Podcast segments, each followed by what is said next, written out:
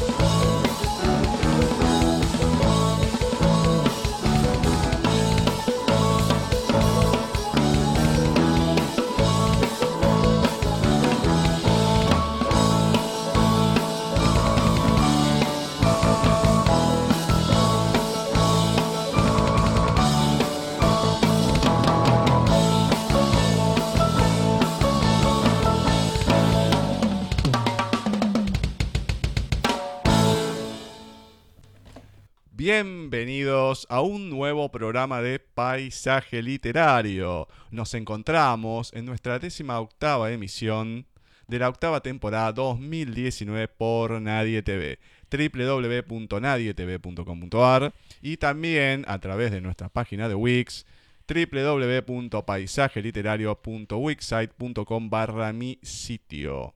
Una nueva emisión, un nuevo programa donde tendremos muchas, muchas cosas para comentarles, ofrecerles y lógicamente la entrevista del día de hoy. Como todos los miércoles, se encuentra conmigo en la operación técnica y lecturas el señor Diego B. García. Buenas tardes, noches, gente. Buenas tardes, noches, señor. ¿Cómo le va?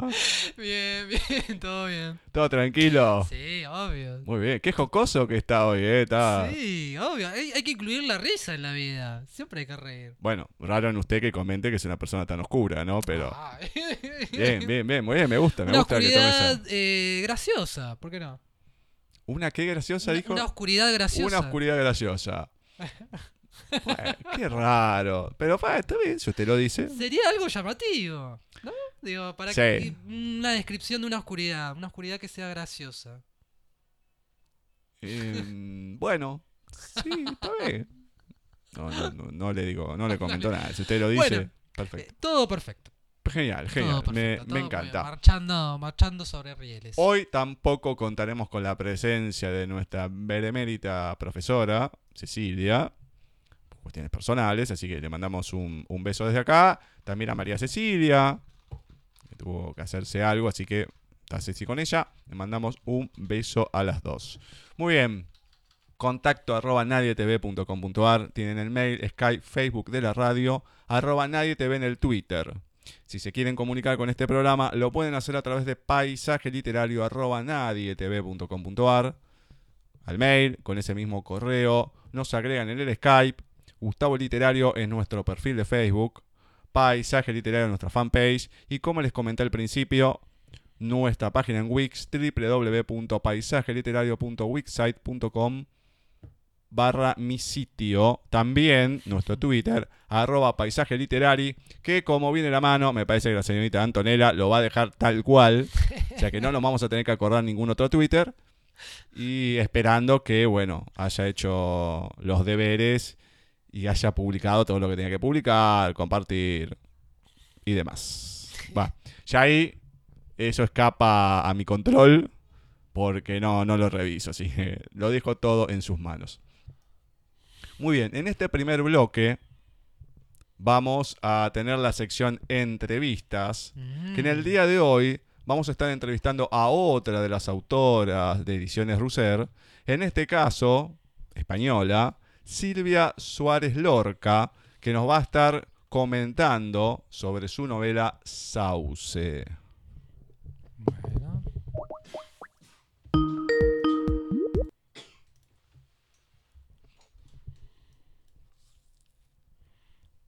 Se abre el telón.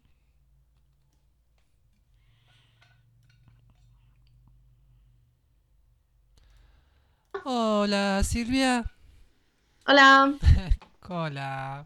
Hola Silvia, ¿cómo estás? Gustavo te habla. Hola, muy, bien.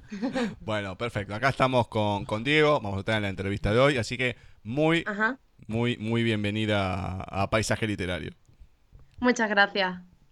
Bueno, ahí estuvimos comentando un poquito de, de que nos vamos a hablar de tu novela, de ediciones Russell y demás, pero, pero, a todas las personas que tenemos, a todos los autores que tenemos por primera vez en el programa, le hacemos la pregunta de rigor, que es para romper el hielo.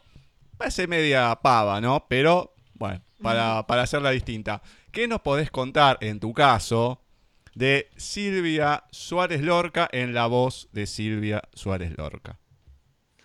Wow, qué pregunta más difícil. Difícil porque uno siempre tiene una, una vista de sí mismo un poco distorsionada, pero voy a intentar hacerlo lo mejor que pueda. Bueno, pues Silvia Sáenz Lorca es una chica de 23 años que desde muy pequeñita tiene la, el hobby o la pasión de escribir. Tengo esa pasión desde muy, muy, muy chiquita. Creo que cuando aprendí a escribir ya hice mi primer texto con unos 6 o 7 añitos más o menos. Y desde entonces, sobre todo relato breve, que es más sencillo para niños. Y luego ya con 16 años escribí la primera novela, novela, porque tenía más de 300 páginas. Y luego vino Sauce con 18 años. Y pues sumando con Muralla a los 21 más o menos. Y seguimos. Bueno, perfecto. Detalle muy puntual. Me encanta. Por lo menos tiene las cosas claras. Eso me, me gusta, que no se fue por las ramas. No, pero a ver, ya desde tan chiquita, ¿cómo, cómo empezaste, precisamente comentame un poquito más, no solamente a escribir a esa edad, sino también a- con tu mundo con la literatura? Si fue, a- primero escribiste, si primero empezaste a leer algunas historias, ¿cómo fue? Pues en primero empecé a leer, obviamente. Mm, De hecho, todo esto viene a raíz de, de cómo me ha enseñado mi padre a amar los libros. Mm, Yo soy fiel amante de los libros, ahora que está saliendo un montón de cosas de que si leer a través del ordenador, que si ebook y demás. Yo soy de la antigua escuela, me encantan los libros y me encanta cuanto más viejo y más vuela libro, mejor. Entonces empecé a leer, sobre todo era mi padre el que me empezaba a leer porque esta pasión la tengo desde muy, muy, muy, muy pequeña. Él también me contaba historias así a viva voz, porque al final un niño pequeño con lo que se queda es con lo que lo, lo típico, que si moviendo las manos, que si haciendo escenitas. Pues poco a poco eso me lo fue despertando. Luego, mm, algo que me ha caracterizado también es que desde chiquita no he sido muy buena estudiante, pero el leer, el escribir, lo que yo consideraba interesante o lo que me despertaba algo en mí, fue lo que me dio ese empujoncito. Luego también tuve mucha suerte con una profesora cuando empecé a escribir, que fue a los 6-7 añitos, que también incentivó bastante eh, esa pasión mía, porque vio en mí algo que no, no todo el mundo ve, ¿no? Porque cuando alguien es desconocido y tiene un hobby que no concuerda mucho con, con, los niños de esa edad o que no se potencia tanto porque se considera que leer y escribir es algo obligatorio para las personas, que ella viera en mí un poquito más esa imaginación que podía llegar a volcar en un papel, pues a día de hoy se lo tengo que agradecer porque junto con mi padre han sido las dos personas que han potenciado esto que tengo. Bien. A ver, las dos, de las dos personas te voy a preguntar. Primero, eh, ¿cómo viene esta historia de tu padre? Porque, a ver, si bien los padres nos pueden contar historias y demás, pero no todos los padres tienen una pueden tener una biblioteca, uno le puede llamar la atención y todo, pero de, dónde le nace, que debe también tener algo detrás, ¿no? El tema de, de contar las historias, de, querer hacerlo, pues también hay que tener la paciencia, hay que tener las ganas. ¿De dónde le nace eso? Yo creo que simplemente a él le gusta. Sí, tengo la, he tenido la suerte de criarme en una casa donde hay paredes de libros, tengo una biblioteca personal, podríamos decir. Yo he tirado un poquito más a fantasía y demás, pero a él siempre le ha gustado tanto las novelas de fantasía como las de historia y además una persona que disfruta muchísimo leyendo, de estas que cuando lee un párrafo que, que él siente suyo o que lo le ha apasionado, le es imposible no leértelo, no compartirlo con nadie. La verdad es que él, el tema de escribir, no, no lo hace, pero es un amante de los libros, pero increíble, siempre le ha gustado, siempre ha dicho que de joven le gustaba muchísimo leer cualquier cosa, periódicos, revistas y, no como he dicho antes, los libros de historia son increíbles. Es que lo he visto incluso leer un libro de más de mil páginas y para mí eso es increíble. Sobre historia, no sé si hay más gente que, pueda leerse algo tan extenso, pero él lo, puede hacer y de verdad le encanta, le apasiona y al final cuando nos apasiona algo es imposible no contagiar esa pasión a la gente que tenemos al lado. Y yo tanto yo como mi hermana, mi hermana quizás un poquito menos, hemos visto ese lado de él como algo por lo menos maravilloso, porque vuelvo a repetir, aquí en el lugar donde yo me he criado y demás, muy poquita gente por desgracia lee o tiene estas inquietudes o, o este tipo de pasión, pero es eso, yo considero que he tenido la suerte no solo de tener el hobby, sino de tener a mi alrededor personas que me han ayudado a llevarlo a cabo, a hacer esto posible, porque mm, no mucha gente de mi edad puede decir, tengo dos libros publicados. Y yo sí puedo, al fin y al cabo. Y es increíble, para mí es increíble. La verdad que sí, la verdad que sí. Y contanos, Silvia, ¿y con qué autores empezaste eh, a leer? Más, eh, hablaste un poco de libros de fantasía. ¿Cuáles fueron tus, tus primeros autores? Si te recordás. Eh, sí, sí, claro. El primer autor que conocí fue J.K. Rowling con Harry Potter, mm. como toda la gente de mi generación y, que tienen más edad. Eh, luego seguí con la autora de los Juegos del Hambre, ah, que también me encanta. Antes de esa leí los, libros de la saga de Crepúsculo. Como no, niña de 15, 16 años, coge ese libro y lo coge con bastante ganas. Luego también he conocido nuevos autores, como puede ser la escritora del Corredor del Laberinto. Eh, también me encanta lo que son novela clásica como Gabriel García Márquez, es mi favorito, me parece un escritor increíble. De hecho, mm, en mis libros hago lo mismo que él, te describo a todo eh, palabra por palabra para que no solo te transmito lo que puede sentir un personaje o la situación en la que está, sino que es que te te intento transportar a lo que yo tengo en mi mente, que es bastante complicado y yo creo que él es un referente en ese sentido porque tiene en sus libros páginas y páginas describiendo zonas, simplemente que luego a lo mejor olvidas, pero oye, estás allí, ¿sabes? En esa, en esa página te transportas. Eh, luego Stephen King para mí es un gran escritor, nadie puede, creo que nadie puede decir lo contrario, eh, la que escribe novelas fantásticas de terror, pero al final fantástica y también lo hace de forma increíble y podría hablar de, muchísimos más autores porque aunque soy escritora, también soy una apasionada de, la literatura. Y ahora mismo no sé cuál más destacar, pero soy capaz de leerme cualquier cosa, eso también lo digo. bien, bien. Viste, yo te decía que me caía bien. ¿Por qué me cae bien? Y ahora lo acaba, de, lo acaba de decir, porque le gusta Stephen King. no, no, no. Eh, la gente, yo siempre lo digo, la gente que le gusta Stephen King y Asimov, eh, no, son, conmigo se van a llevar bien, pero segurísimo.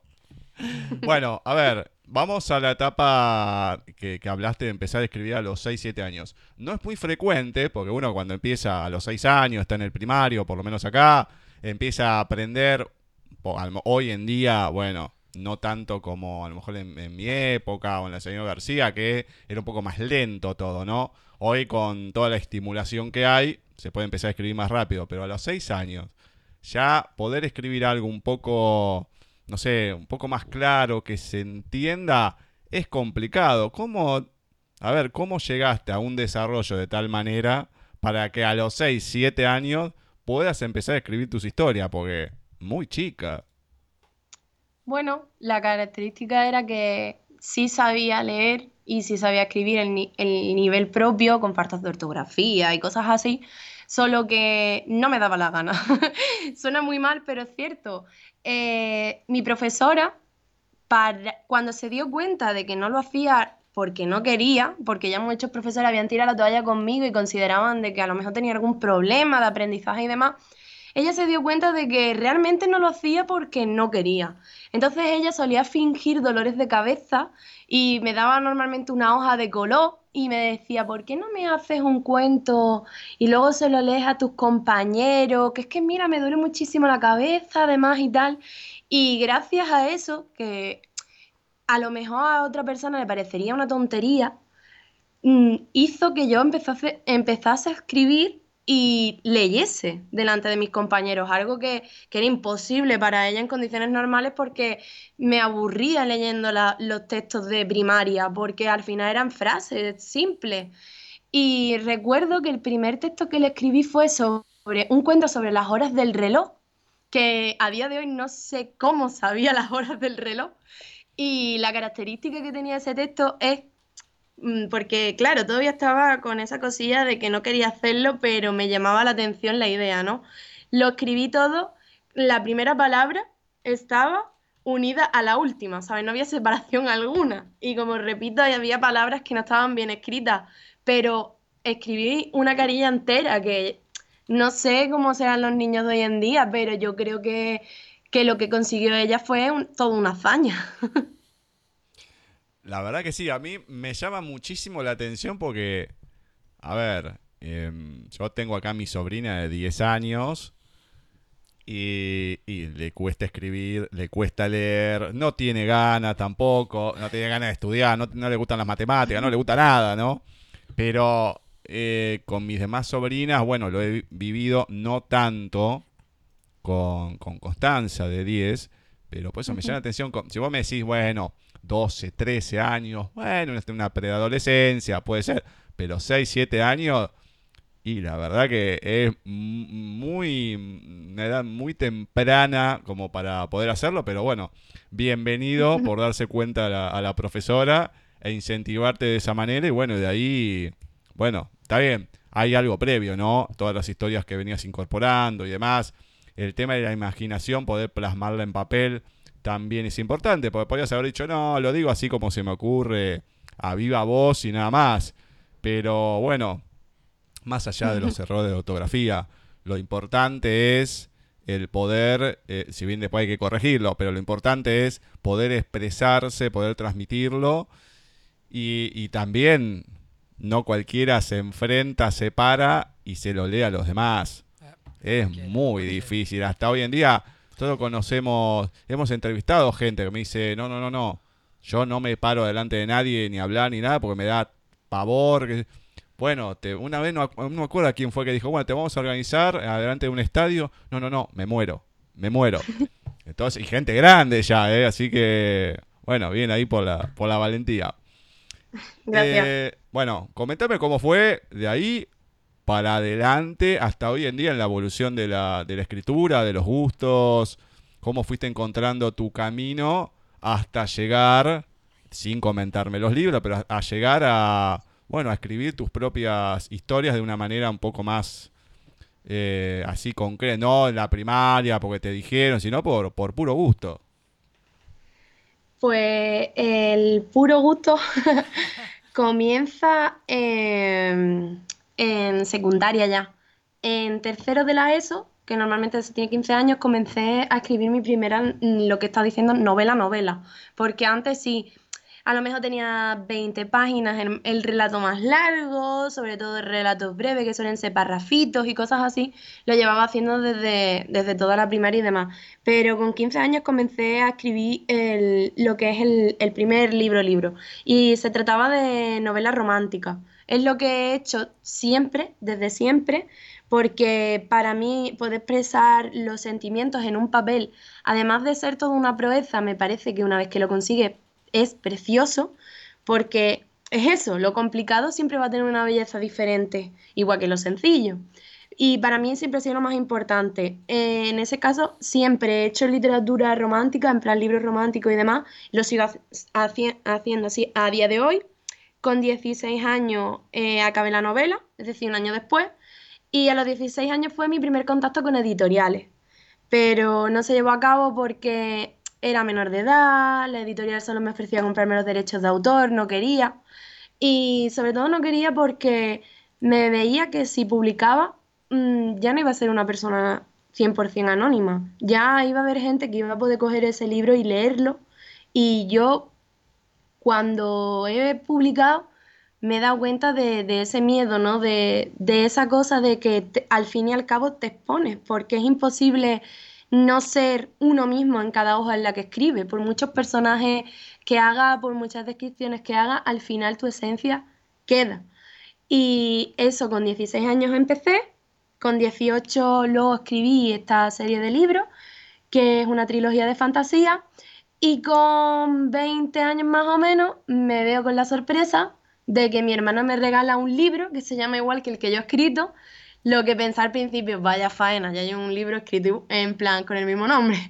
Y no, era mi propio libro, tuve que darle la vuelta varias veces para ver que era yo, la de la foto.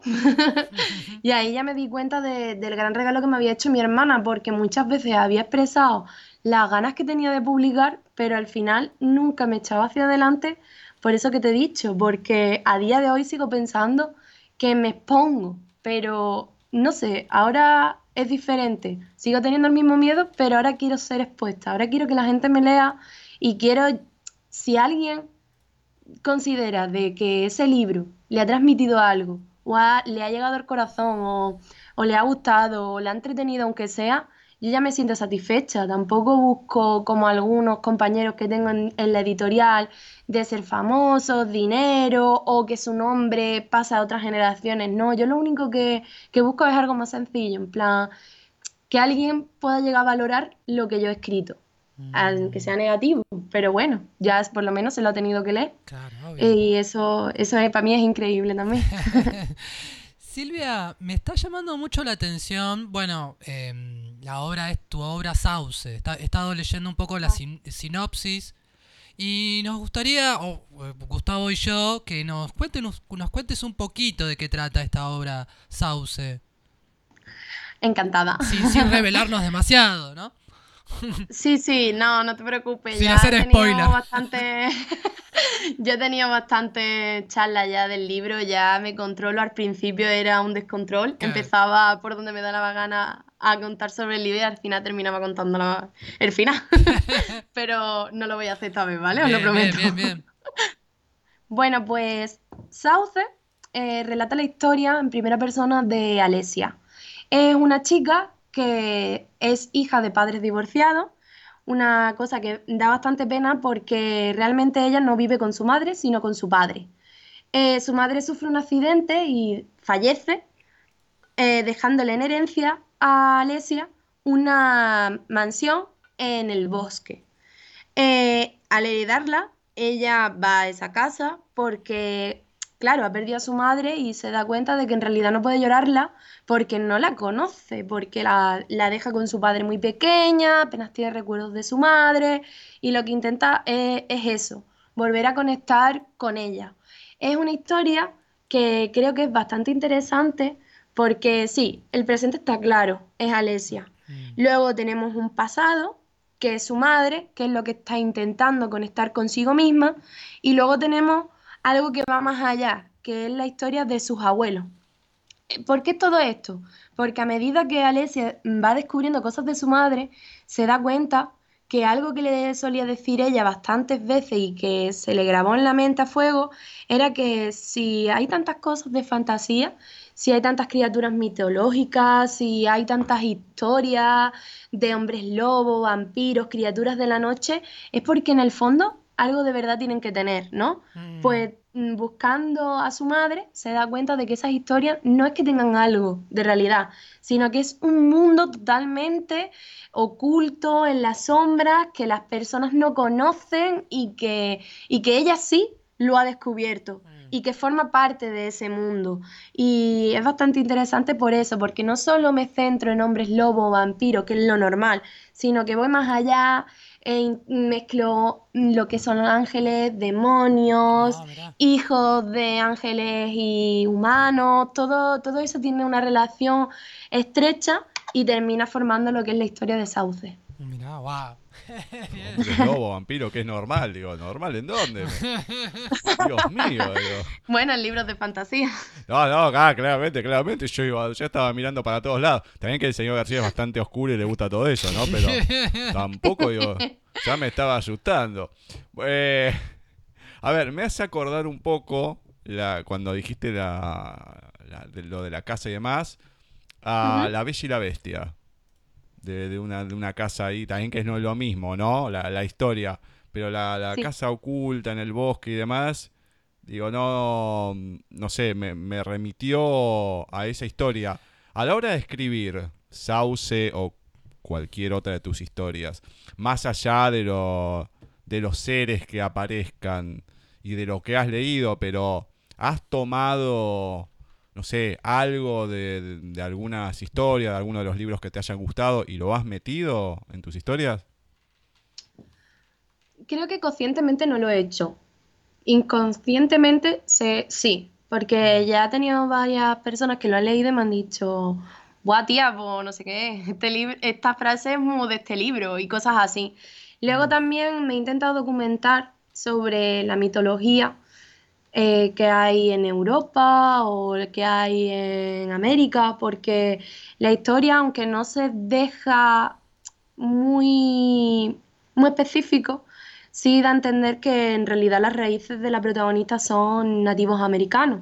Entonces el tema de los lobos y la relación con los nativos americanos y eso también he leído y claro, no te, al final la fantasía no te obliga a documentarte mucho, pero unas bases hay que repetirlas, no, no todo va a ser manga por hombro.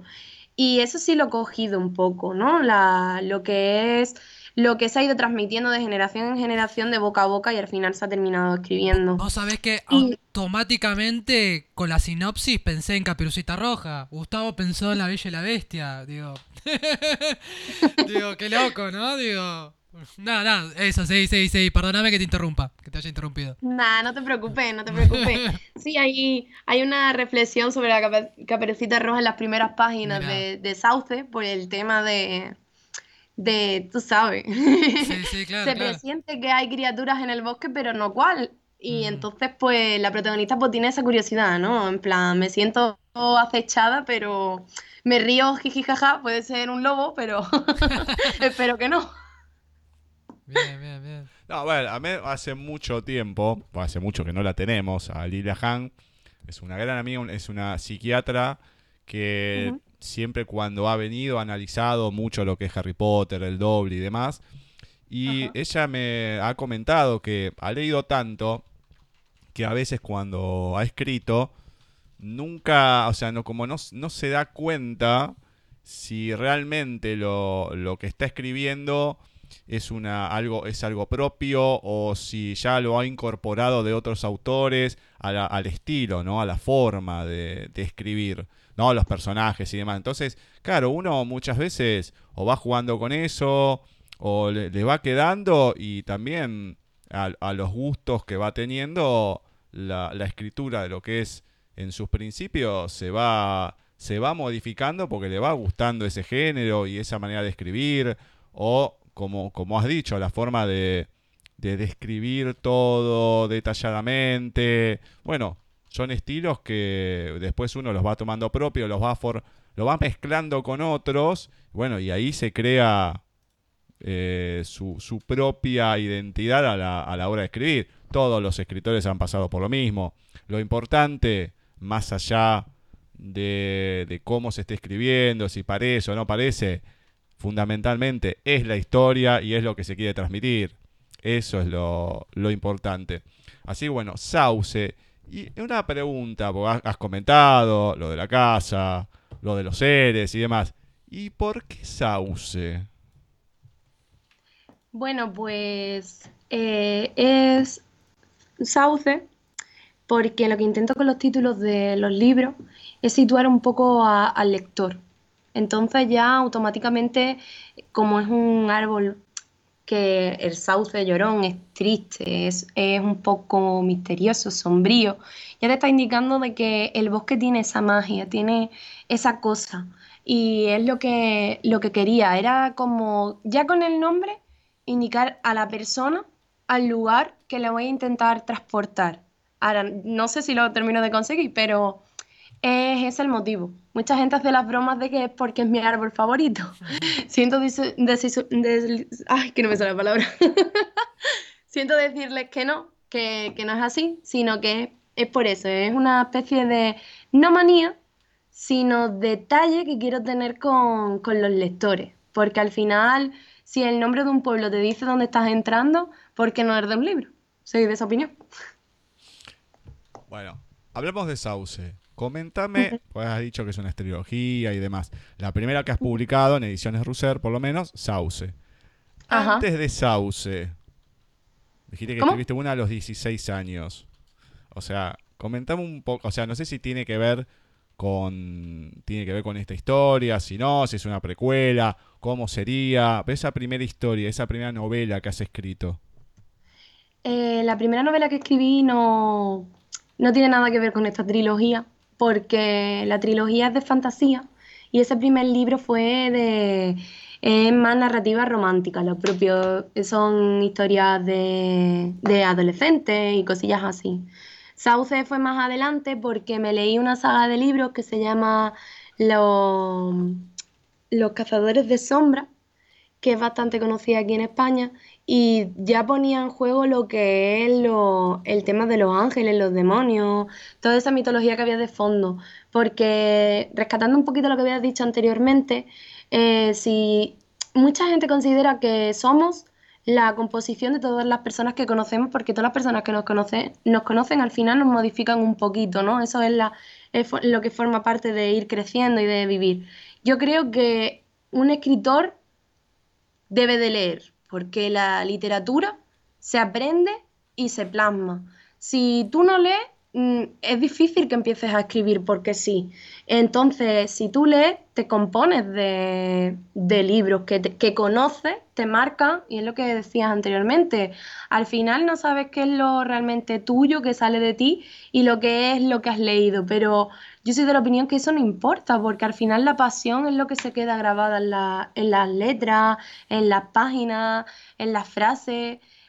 Al final es tuyo, aunque sea ya algo que ya estaba escrito o que sea un género que ya estaba inventado, un estilo que ya está explotado, que lo hagas tú es lo que hace que sea diferente, ¿no? Siempre todas las personas tenemos nuestro toque y lo quería lo quería remarcar porque me parece bastante interesante mm, y pensaba que era la única persona que lo creía así. Pero me alegro de, saber que no.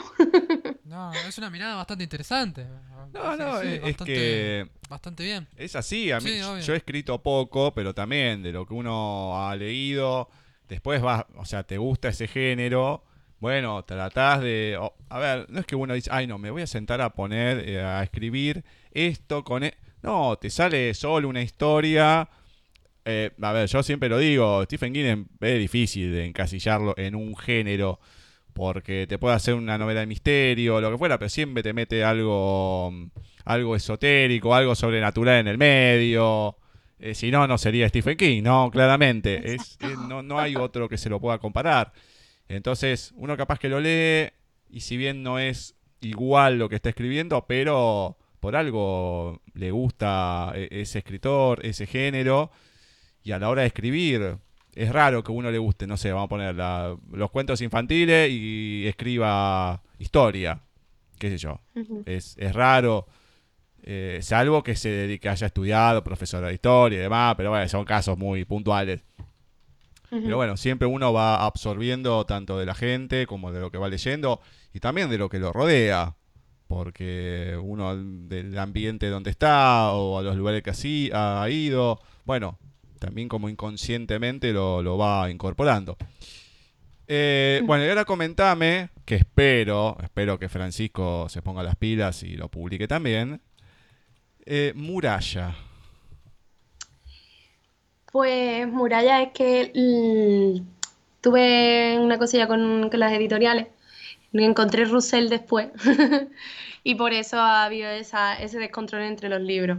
Pero bueno, eh, posiblemente cuando termine la, lo que es el contrato, posiblemente, nunca se sabe, seguramente se lo, se lo ofrezca a Russell, pero ya iremos viendo poco a poco, no hay, prisa. Muralla es la segunda parte de, de Sauce. Seguimos con la historia de Alesia. Es, como he dicho antes, se llama muralla porque nos transporta a un lugar totalmente diferente. Y aunque sigue la misma línea, en este libro van a aparecer otros personajes.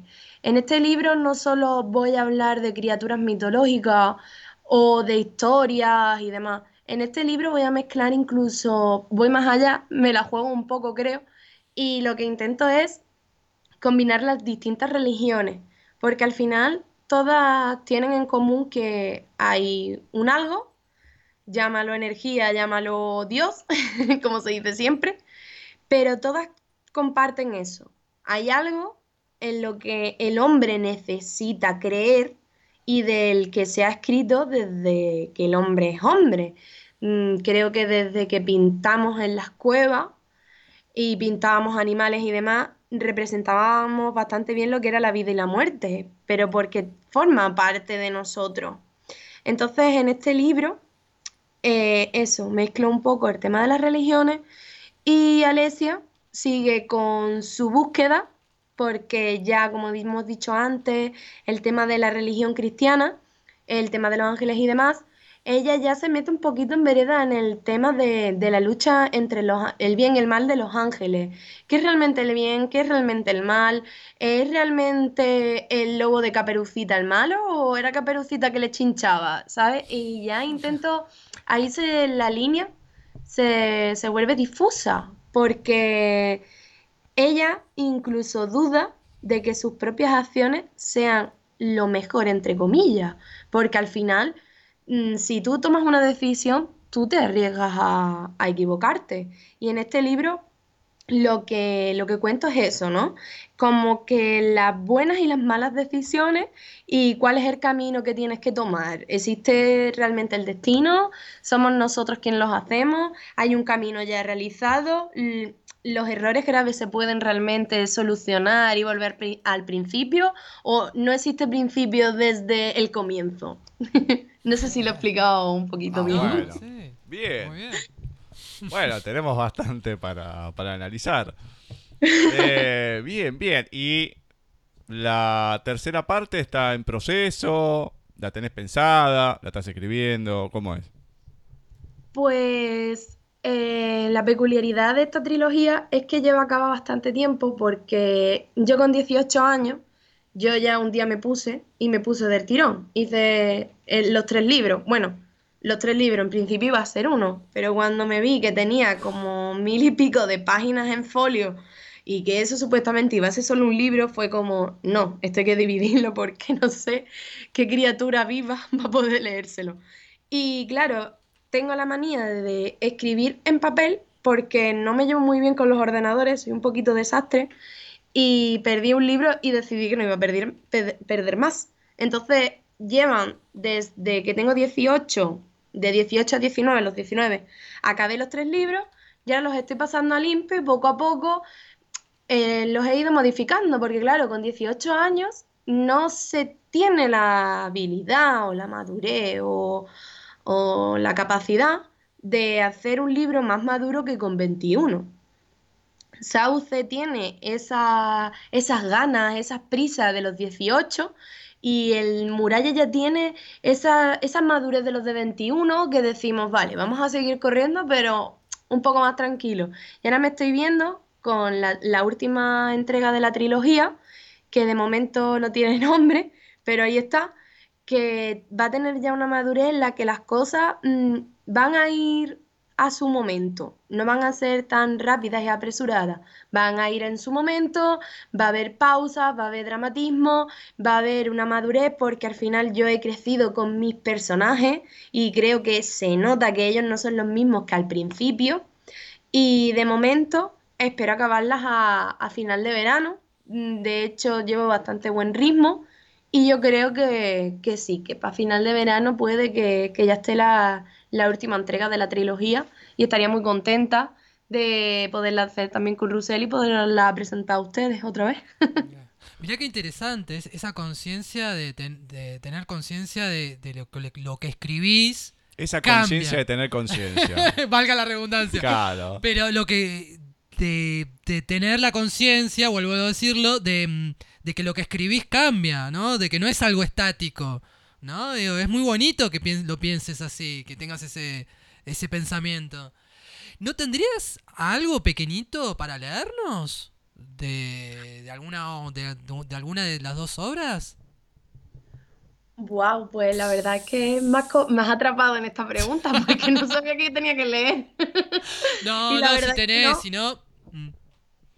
A mí me encanta, yo te doy, te doy tiempo si tenés que buscar. A mí me encanta, porque el señor García él no se fija el horario ni nada. Él te manda la pregunta. Uno trata de dejarlo un poquito más adelante para el final. Y él no te dé. Vos, porque.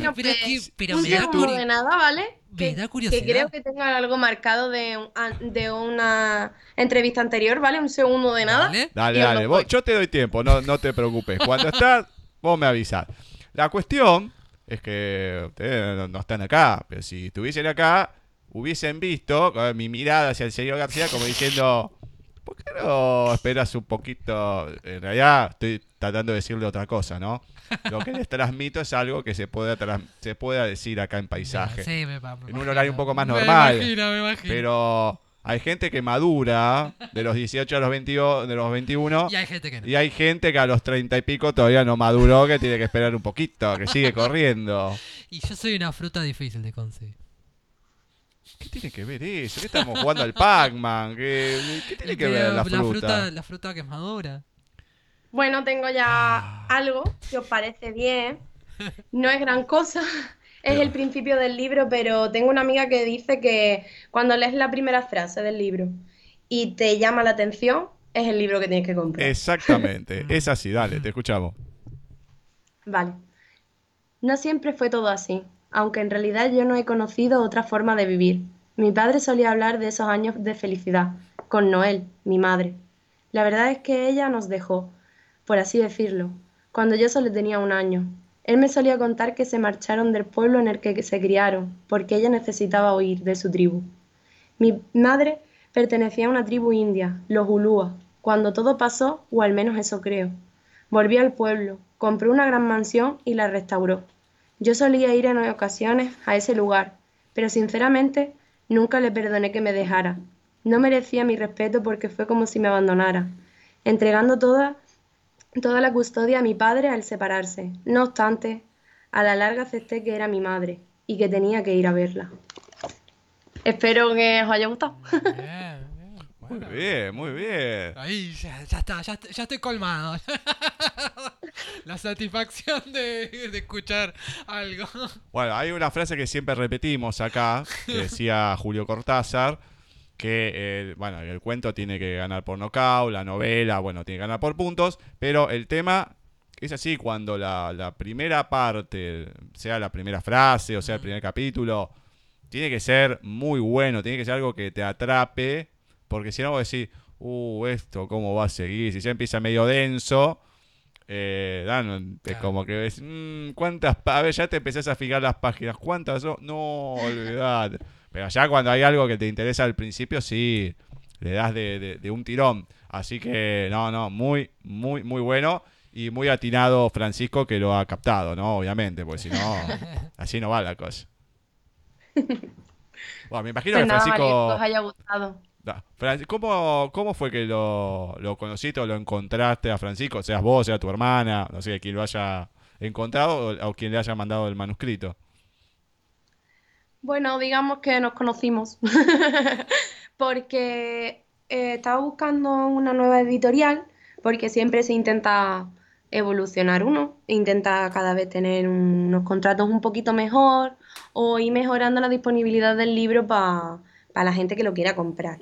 Entonces, pues yo empecé a moverme un poquito porque vi que el libro estaba teniendo una buena aceptación dentro de lo que cabe, porque al final la gente no se arriesga mucho con autores nuevos. Y vi que la gente me estaba apoyando y dije, oye, pues yo también tengo que apoyarlo buscando una editorial que se lo ponga un poco más fácil a la hora de comprarlo, ¿no? Entonces, mandando ma- el manuscrito a diferentes editoriales, ya había perdido la esperanza de encontrar una que me gustase 100%.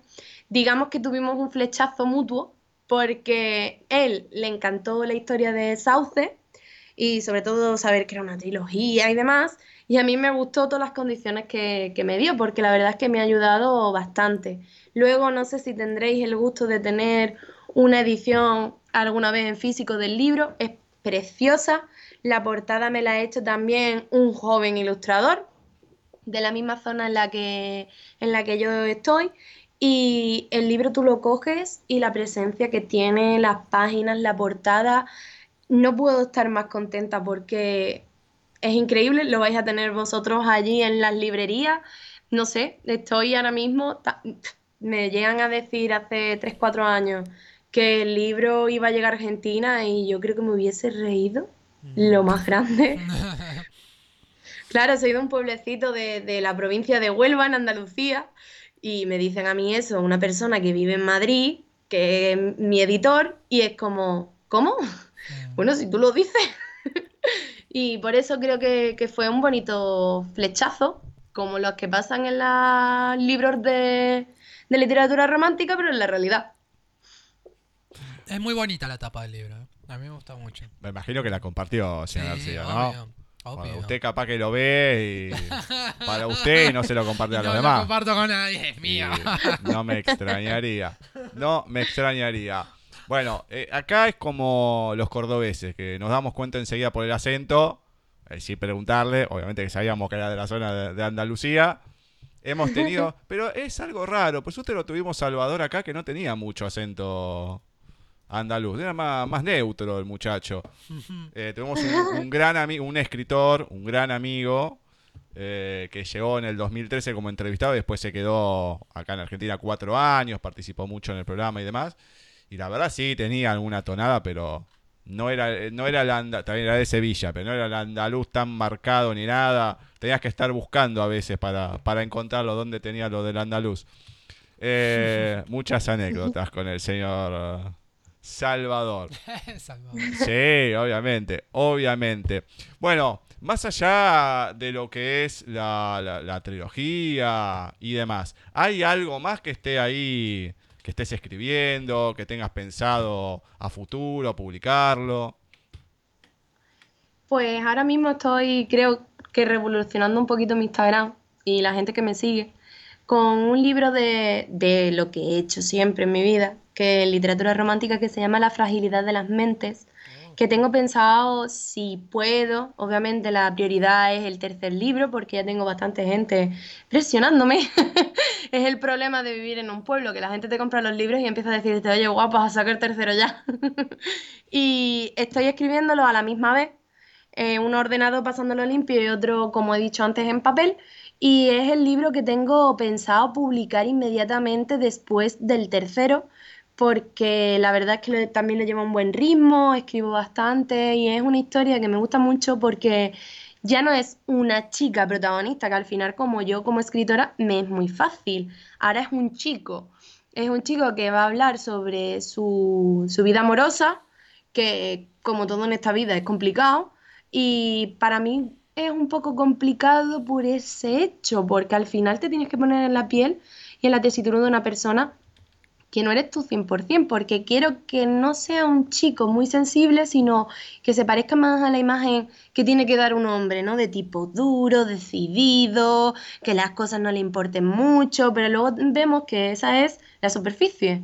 Y luego tiene un interior que vive en un caos continuo, porque va desde que es bien joven, un preadolescente de 12 años, hasta prácticamente toda su vida, ¿no? Y va de, de un amor de ese estilo, que va madurando, que sí pero no, y al final construye su vida a raíz de lo que siente por, por ese amor no correspondido.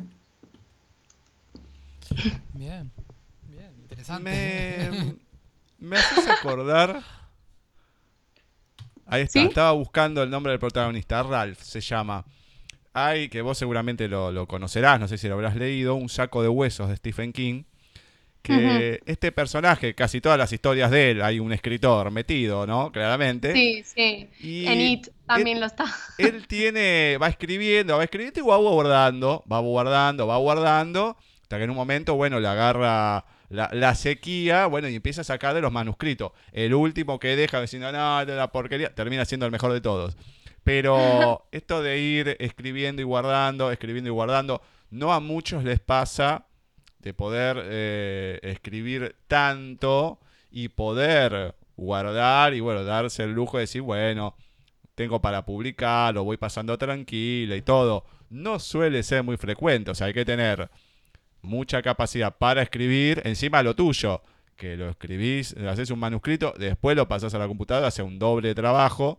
Eh, que tiene otro gusto, ¿no? El poder, siendo tan chica, bueno, no, no, es, no es común que, se escriba en papel y después se pasa a la computadora. Eh, no te llevaste el día, genial. No, no es tan común hoy en día, pero tiene otro sabor de tener, bueno, tengo un manuscrito, manuscrito, no un manuscrito digital, sino bien ahí en, papel. Pero también me haces acordar de este personaje que, así que va guardando, va guardando, y bueno, después el día de mañana tiene una, una buena producción y no es que se queda tranquilo, pero nunca se sabe. La verdad que muy, muy bueno eso. Bueno, sí, en mi familia tenemos la broma de que si el día de mañana me hago famosa, eh, mi madre tiene no sé cuántos manuscritos, posiblemente de un montón de libros, de más de 10 libros o 15, que no creo que vayan a ver nunca la luz porque, no sé, mm, son libros... Al principio yo escribía mucho para mí, porque aquí en España se dice mucho que tienes dos vías, o escribes lo que se vende, que es lo que a la gente le gusta, que suelen ser historias muy establecidas, o escribes lo que te gusta a ti como autor, que puedes tener muchísima suerte o que no te vaya nada bien. Yo seguí la segunda vía, porque si yo no me debo a mí, entonces yo no sé para quién estoy escribiendo. Que sí, que escribo para que la gente lo lea, claro que sí, pero si para mí la escritura es un consuelo para mi alma, al final me es imposible no escribir para mí en, algún sentido. Entonces muchos libros están hechos para mí, para consolarme en algún momento de mi vida. Y esos manuscritos a lo mejor yo en un momento dado los he ido a extraviar o no sé dónde guardarlos y mi madre, gracias a Dios, siempre va detrás mía porque también soy un desastre, soy muy desordenada y demás, los ha ido cogiendo con muchísimo cariño, los ha ido guardando y la verdad es que si, si me hago el día de mañana famosa y empiezan a salir libros mm, así a tropel, seguramente sea porque, porque ella me los ha guardado y, lo, y los ha atesorado. Porque de verdad, siempre tengo muchísima imaginación. Yo soy Es que hay veces que cuando voy a escribir, en realidad tengo como una película en mi cabeza y voy escribiendo a la velocidad de la luz porque se me va pero también creo que eso es interesante, ¿no? Que rebose tanta imaginación. Así me es difícil aburrirme a lo largo de un día. Bien. Bueno, genial. Silvia, comentame ahora para, para cerrar, ¿dónde la gente te puede encontrar? ¿Dónde pueden comprar tus libros? Página de autora, todo. Pues de momento los puntos en Latinoamérica sé que son varios, pero ahora mismo no, no tengo la lista porque no, no me la facilitó Russell. En plan, simplemente me llamó, me dio, basta, no sé dónde, no sé. Y es que yo no tengo capacidad para acordarme de todas las No, librerías, no sé que va a estar allí. Los que sepas, decime, vos no te preocupes. Vale, sobre todo por, por Amazon, están los dos, es una de las páginas más grandes del mundo, es una biblioteca digital. Ahí se pueden encontrar tanto el libro digital ebook como el físico. Eh, después eh, tengo dos redes sociales centradas en los dos libros, donde no solo subo frases de los libros, sino que también subo relatos breves o frases o historias, que es, por un lado, Instagram, que es s.lorca.scbr, y luego el Twitter, que es igual, nada más que sin punto, slorca.scbr. Y luego tengo el blog, que creo que os lo facilité, creo recordar, que simplemente es una página de blog, s.lorca, tú lo escribes en Google y gracias al maravilloso Google aparezco ahí como si fuera súper importante, pero en realidad no. y también sale. Y en ese blog sí subo fragmentos, sobre todo de relato breve. Y luego Wattpad, esta maravillosa página donde escritores noveles como yo podemos subir partes de nuestros libros para que la gente, antes de comprarnos, pueda leernos y pueda decir, oye, pues este autor nuevo me gusta bastante. Y la verdad es que eh, aquí en, en España y en, en algunos países latinos he tenido bastantes seguidores y gente que me está apoyando y desde aquí quiero darles ahora mismo las gracias porque sin ellos no podría hacer nada. Y creo que, que ya está. Perfecto, bueno, está- tenemos todo publicado ahí en la página de Sí, Wix, en el Facebook, tanto en la fanpage como en Gustavo Literario, así que muy, muy bien. Vamos a estar metiéndonos para sacar algún, algún cuento o algo para ir Sí, leyendo en los desde diversos ya. programas. Y también, bueno, leemos el cuento y seguimos difundiendo. Obviamente esto funciona así. Bueno, Mm. Silvia, la verdad que ha sido un placer enorme conocerte, toda la energía que tenés encima, poder escribir tanto. Eh, y ya te digo, si Francisco alguna vez no te quiere publicar algo, nos avisás que le metemos presión desde acá. Porque gracias a este programa pudo estar ahora donde está. Así que si no, le bajamos el pulgar. No, bueno, esperemos. Seguramente seguirá siendo así y con mucho éxito, sobre todo. Gracias. Y bueno, Silvia, la verdad que te re felicito, tenés la re energía. Este, bueno, y dale para adelante. Tenés todo un camino a seguir con un montón de cosas. Y bueno, la verdad que estoy muy feliz. Así que, bueno, esperemos tenerte pronto en próximas entrevistas. Sí, yo también lo espero. bueno, bueno, listo. Pues nada, muchas gracias al programa y muchas gracias a vosotros. He estado bastante bien, cómoda y la verdad estaba un poquito nerviosa, pero se me ha pasado corriendo. Vale. Yo también, soy manojo de nervios, no te das problema. Bueno, un beso gigante, Silvia, y te- hasta la Un próxima. beso. Hasta luego, adiós. Bueno, así ha pasado por nuestra sección entrevistas Silvia Suárez Lorca comentándonos sobre Sauce, Muralla, Sauce, recientemente ahí editada, o ya hace un tiempito, por Ediciones Russer. Así que bueno, ahí tienen el blog, tienen las páginas, tienen la- las redes sociales, así que se pueden meter. eh, contactarse con ella, leer los fragmentos no solamente de los libros, sino algunos cuentos, así que mucho, mucho, mucho por contar. Bueno, señor García, nos vamos a ir a la presentación del tema musical en la voz de Marcela, al tema en cuestión, la tanda, y volvemos con las lecturas. Vamos a escuchar Fell, interpretada por el cantautor británico Robbie Williams, lanzada como el primer sencillo de su quinto álbum Skipolchi en el año 2002. Se convirtió en el mayor éxito internacional de Williams, vendiendo más de 4 millones de copias en todo el mundo y alcanzando el top 10 en todos los países europeos. Llegó al número uno en Argentina, Hungría, Italia, Letonia, México, Países Bajos y Portugal.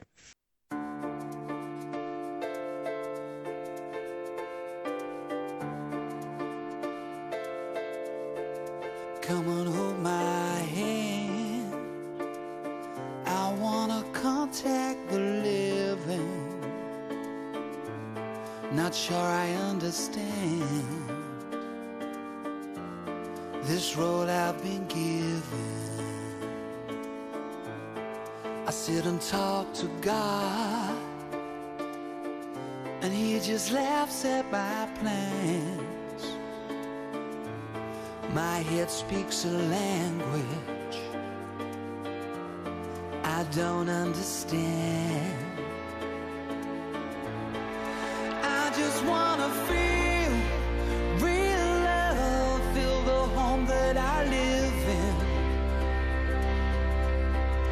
Cause I got too much life running through my veins, going to waste.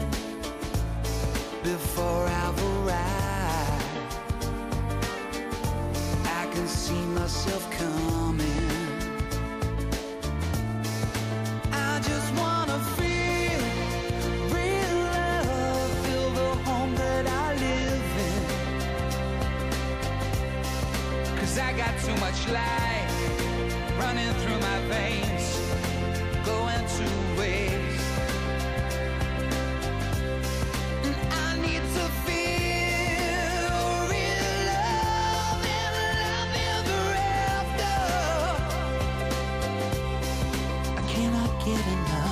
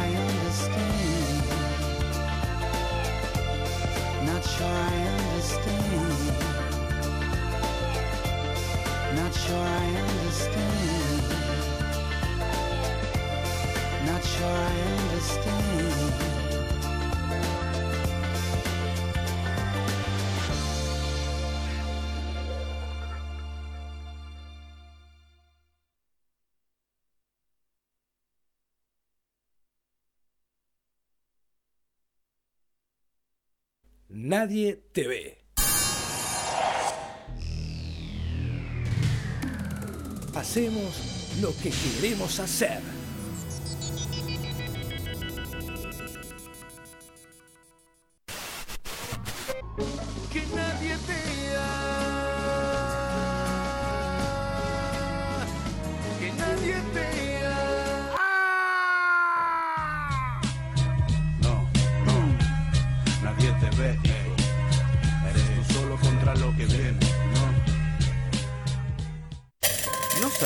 Hacer de tu vida? Todo te parece aburrido y sin sentido. La realidad te pega como si te la dieras contra un camión atmosférico. ¿Cuántas veces tuviste la necesidad de pegarte un tiro en las... Tranquilo. Tranquilo. Nosotros recetamos apócrifamente el remedio a la desesperanza. Confusión de miércoles. Confusión de miércoles. Confusión de miércoles. Todos los miércoles, desde las 21 horas, por Nadie TV. Paisaje literario. Paisaje literario. La idea de este encuentro, que todos nos animemos a escribir lo que nos pasa a diario, eh, aquellas ilusiones, deseos, lo que se nos ocurra lo escribimos. Eh, darnos el lugar a los que no somos tan conocidos, pero que somos muy valiosos. Paisaje literario. Miércoles. 19 horas. Por Nadie TV. Miércoles y en mitad de semana, cumpleaños mi hermana, no vamos a trabajar. Miércoles por la tarde y tú que no llegas. Miércoles, arráncame. Miércoles intente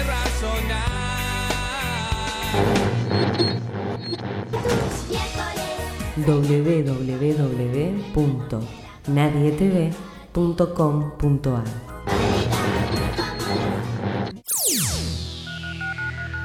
Contacto arroba nadietv.com.ar Seguimos en Paisaje literario. Estamos de regreso en nuestra sección lecturas y lo de Napronsky y demás. Hoy tenemos una sorpresa. Va, la sorpresa que me acabo de llevar es que Antonella no está. O sea, no va a estar. Me avisa recién ahora, así que le agradecemos. Y bueno, son las noticias de último momento. Toda la semana le estuve diciendo, ¿estás segura? Sí, sí, estás muy segura que vas a estar. Sí, sí, digo, sí, sí, sí, sí. Va, genial. Después tenemos otra sorpresita más. Ah, no sé si sorpresa o qué, pero bueno, después cada uno verá. Bueno, señor García, todo suyo. Bueno, vamos con las aventuras de Pinocho. Estamos, si bien lo recuerdo, en el capítulo número 13. Pinocho se va con dos, dos animales que conoció, que es la, una, zorra y un gato. Este, este, esta zorra y el gato lo engañan a Pinocho, eh, haciéndole creer que mm, puede en un campo multiplicar las monedas de oro que recibió de un dueño de un teatro. Multiplicar esas monedas. Eh, la zorra y el gato claramente quieren el dinero de Pinocho, lo engañan, lo llevan a una taberna y lo dejan abandonado a Pinocho en esa taberna. Y aparentemente existe la posibilidad de que Pinocho sea amenazado por unos ladrones en, en- en el medio de un camino. Bueno, ahora vamos con el capítulo número 14 de Las aventuras de Pinocho de Carlo Collodi, que se titula Por no haber hecho caso a los consejos del grillo parlante, se encuentra Pinocho con unos ladrones. Y dice así. Verdaderamente que los niños somos bien desgraciados, se decía el muñeco al emprender de nuevo su viaje. Todo el mundo nos grita, todos nos riñen y se meten a darnos consejos. Si les hiciéramos caso, todos harían oficio de padres o maestros. Hasta los grillos parlantes. Por ejemplo, por no hacer caso de ese fastidioso grillo, ¿quién sabe cuántas desgracias deberán ocurrirme según él? Hasta ladrones dice que voy a encontrarme. Menos mal que no creo, ni he creído nunca en los ladrones. Para mí, los ladrones han sido inventados por los papás a fin de meter miedo a los muchachos que quieren andar por las noches fuera de su casa. Además, aunque me los encontrase aquí mismo en el camino, ¿qué me iba a pasar? De seguro que nada, porque les gritaría bien fuerte en su misma cara, Señores ladrones, ¿qué quieren de mí? Les advierto que conmigo no se juega, con que ya pueden largarse de aquí. Y silencio. Cuando les diga todo esto muy en serio, los pobres ladrones escaparán como el viento. Ya me parece que los estoy viendo correr. Y en último término, si estuvieran tan mal educados que no quisieran escapar, entonces me escapaba yo. Y asunto concluido. Pero no pudo Pinocho terminar sus razonamientos, porque en aquel instante le pareció oír detrás de él un ligero ruido de hojas. Volvióse para mirar lo que fuera y vio en la oscuridad dos mascarrones negros que disfrazados con sacos de carbón corrían tras él dando saltitos de puntillas como dos fantasmas. Aquí están, se dijo Pinocho, y no sabiendo dónde esconder las cuatro monedas de oro, se las metió en la boca debajo de la lengua. Después trató de escapar, pero aún no había dado el primer paso cuando sintió que le agarraban por los brazos y que dos voces horribles y cavernosas le decían La bolsa o la vida. No pudiendo Pinocho contestar de palabra, porque se lo impedían las monedas que tenían en la boca, hizo mil gestos y señas para entender a aquellos dos encapuchados, de los cuales solo podía verse los ojos por unos agujeros hechos en los sacos. Que él era un pobre muñeco y que no tenía en el bolsillo ni siquiera un céntimo partido por la mitad. ¡Eh! ¡Vamos! ¡Menos gestos! ¡Y venga pronto el dinero! gritaron bruscamente los dos bandidos. Y el muñeco hizo de nuevo con la cabeza y con las manos un gesto como diciendo tengo absolutamente nada. Saca pronto el dinero o eres muerto, dijo el más alto de los ladrones. Muerto, repitió el otro. Y después de matarte a ti, mataremos también a tu padre. También a tu padre. No, no, no, no, no. Mi pobre papá no. gritó Pinocho con acento desesperado, pero al gritar le sonaron las monedas en la boca. ¡Ah, vibrón! Con que llevabas escondido el dinero en la boca. ¡Escúpelo enseguida! Y Pinocho, firme como una roca, ¿te haces el sordo? ¿Eh? ¡Eh! Pues espera y ya verás como nosotros hacemos que lo escupas. Uno de ellos cogió el muñeco por la punta de la nariz y el otro por la barba, y comenzaron a tirar cada uno por su lado a fin de obligarle a que abriera la boca. Pero no fue posible. Parecía como si estuviera clavada y remachada. Entonces el más bajo de los ladrones sacó un enorme cuchillo y trató de meterlo por entre los labios de Pinocho para obligarle a abrir la boca. Mas el muñeco, rápido como un relámpago, le cogió la mano con los dientes y se la cortó en redondo de un mordisco. Figuraos lo asombrado que se quedaría cuando al echarlo de la boca vio que era una zarpa de gato. Embalontonado como en esta primera victoria, consiguió librarse de los ladrones a fuerza de arañazos y saltando por encima de un matorral escapó a campo traviesa. Los ladrones se echaron a correr tras de él, como todos perros tras una liebre. Después de una carrera de quince kilómetros, el pobre Pinocho no podía ya más. Viéndose perdido, se encaramó por el tronco de un altísimo pino y cuando llegó a la copa se sentó cómodamente entre dos ramas. También los ladrones trataron de subir al árbol, pero al llegar a la mitad de la altura resbalaron por el tronco y cayeron a tierra con los pies y las manos despellejados. Pero no por eso se dieron por vencido, sino que recogiendo un brazado de leña seca, la arrimaron al pie del árbol y prendieron fuego. En menos tiempo del que se tarda en decirlo empezó a arder el pino. Viendo Pinocho que las llamas iban subiendo cada vez más y no queriendo terminar asado como un pollo, dio un magnífico salto desde lo alto del árbol y se lanzó a correr como un gamo por campos y viñedos. Y los ladrones detrás, siempre detrás, sin cansarse nunca. En tanto empezaba a clarear el día y de pronto se encontró Pinocho con que estaba el paso cortado por un foso ancho y muy profundo, lleno de agua sucia de color de café con leche. ¿Qué hacer? El muñeco no se detuvo a pensarlo tomó carrerilla y gritando una, dos y tres, salvó de un salto el foso, yendo a parar a la otra orilla. También saltaron a la vez los ladrones, pero como no habían calculado bien la distancia, ¡cataplum! cayeron de patitas en el agua. Al sentir Pinocho el golpetazo de la caída y las salpicaduras de agua, gritó, burlándose y sin dejar de correr, ¡Que se siente bien el vano, señores ladrones! Y ya se figuraba que se habían ahogado en el foso, cuando al volver una vez la cabeza, vio que seguían corriendo detrás, siempre metidos en los sacos y chorreando agua por todas partes. Capítulo número 14. Por no haber hecho caso a los consejos del grillo parlante, se encuentra Pinocho con unos ladrones de las aventuras de Pinocho de Carlo Collodi. Dios mío, que al final, pobre los grillos acá terminan siempre ignorados, Sí, matados. matados, ignorados. Encima Oh. no, no- no era, no era un grillo del cero. Recordemos que en el anterior capítulo era la sombra de un grillo. La sombra, El sí. fantasma, algo así. Era como. No sé, era como. Qué cosa rara, Dios mío. Eh, está MGC escuchándonos. Ah, muy bien. Y, y José Ángel Graña va también. Muy bien, le mandamos saludos. Muy bien, muy bien. Perfecto. Vamos a inaugurar la sección de, de este día de los oyentes barra entrevistados barra varios. Bueno, en este caso, del entrevistado que tuvimos la semana pasada, una entrevista grabada de un escritor español, David Verdejo.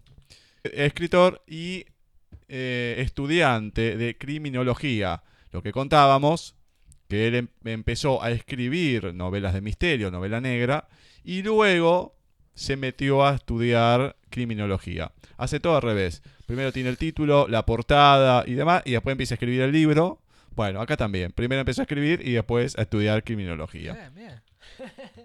Así que es un relato, un micro relato medio raro por dónde está ambientado, ¿no? Pero bien, vamos a ver cómo resulta. De David Verdejo, La Reserva. De toda la estepa ocre que regaba los campos de la Argentina, la reserva de Santa Rosalía era, sin duda, la más extensa. Pero tenía un peligro, su desaparición. El único gaucho vivo que velaba por aquel terreno andaba viejo, ya no viejo de edad, que pasaba los sesenta años con facilidad, sino cansado, melancólico y triste. Un tipo erguido por el orgullo, pero débil por la pena. Se hacía llamar el Antonio cuando le conocí. Allá por los tiempos que buscar a un tipo como este significaba horas a caballo, atravesando grandes extensiones de ramas secas que arañaban las pezuñas del equino y provocaban largas sesiones de curas en los establos. Ahora es más fácil porque todos los ganaderos llevan un móvil con GPS y el gobierno ha instalado repetidores por toda la pampa, hecho que generó muchos conflictos en el momento de la implantación. Pero aquellos días previos a la resolución del problema, Santa Rosalía se mantuvo hermosa y funcional hasta las puertas del nuevo siglo, cuando el Antonio tomó una decisión. El viejo gaucho intentó por todos los medios conservar el nivel de producción que había sostenido su padre y el padre de su padre, sin éxito. ¿Por qué? Resultó que durante la primavera de 1953, el Antonio viajó a la capital por primera vez en toda su vida.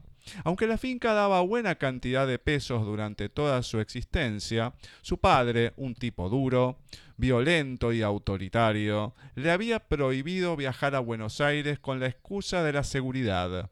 Antonio no fue a la escuela.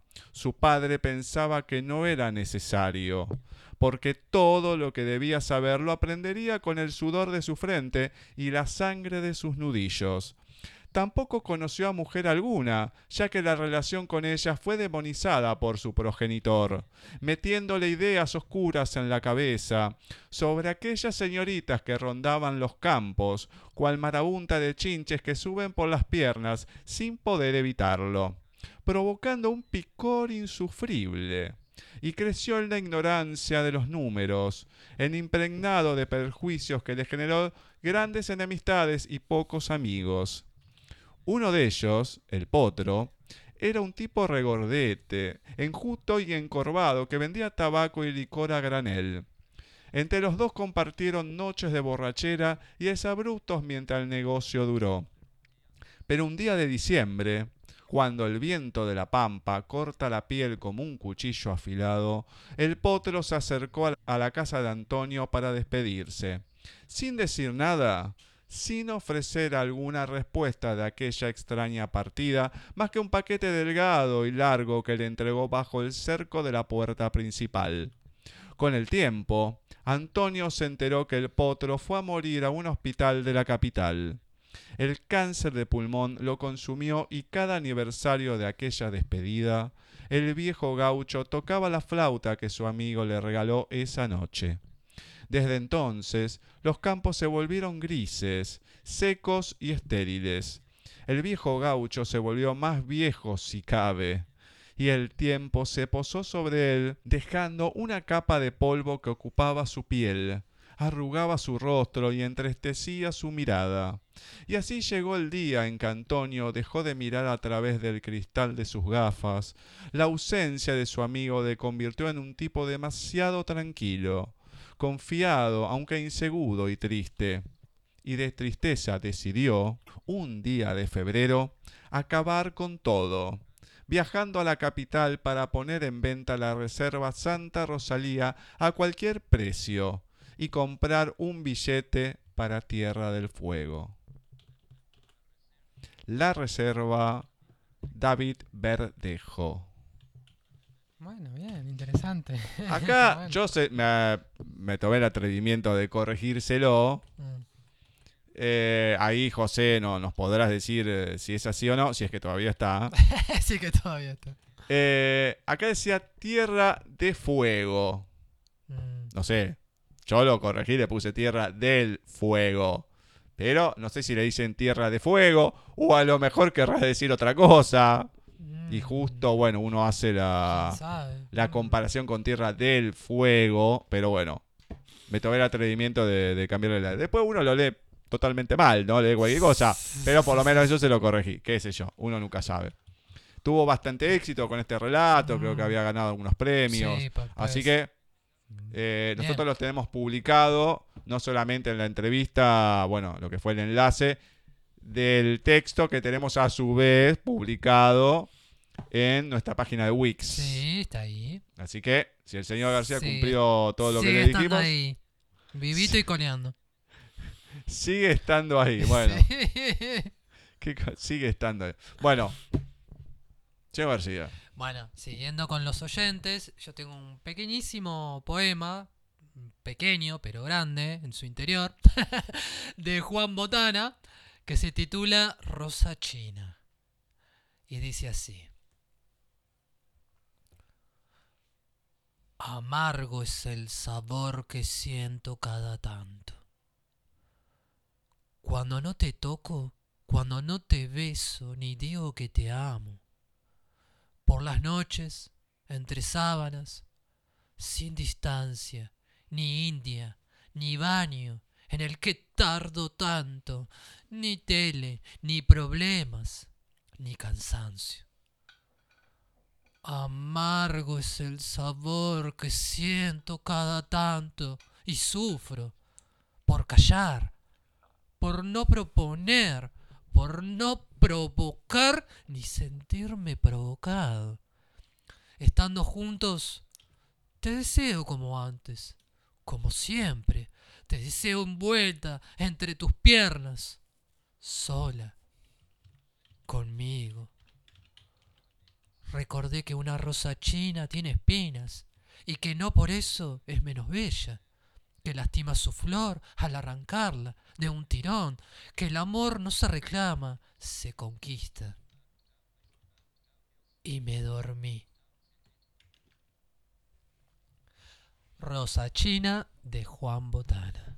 Muy bien, muy bien. Bien, está bueno, ¿eh? Me gusta este poema. Bueno, después puede volver a buscar el, el enlace del libro, lo puede compartir ahí si quiere. Dale, dale. Creo, si no me equivoco, es de Amores Truncos. Sí, es de Amores Truncos. Muy bien. Libro de poemas del señor Juan Botana. Después tenemos también Recovecos, que era el de cuentos. Y el otro se los debo, pero era un poco más largo.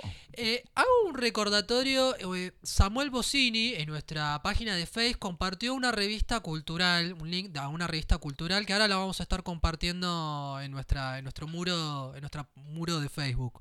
Eh, la revista se llama El Faro. Y bueno, puede ser bastante interesante. Hay varias, hay varias noticias culturales de, de, mu- de muchas índoles. Así que voy a publicarlo después. Perfecto. Bueno, le vamos a dar un respiro a la gente de nuestras voces. y vamos a escuchar en esta primera instancia, donde tenemos dos audios que nos han compartido. El primero, eh, la Lorena Pronsky de todos los miércoles, en la voz de la señorita Molina. siempre anteponiendo un pero antes del cómo, haciendo valer la duda por sobre el deseo. Pero no cualquier deseo, el mío. Las cosas marchan cuando vos querés que caminen y cuando te toca pensar en mí. Miras el reloj y entonces, ahora sí, crees que todo puede esperar hasta mañana. Postergás lo que yo necesito a cambio de nada. A la hora de sentarme a escucharte, aparece un monólogo confuso donde de tantas explicaciones que niegan la realidad con montones de esquivos, te mareas tanto que termino confundiéndome yo. ¿Y sabes qué pasa?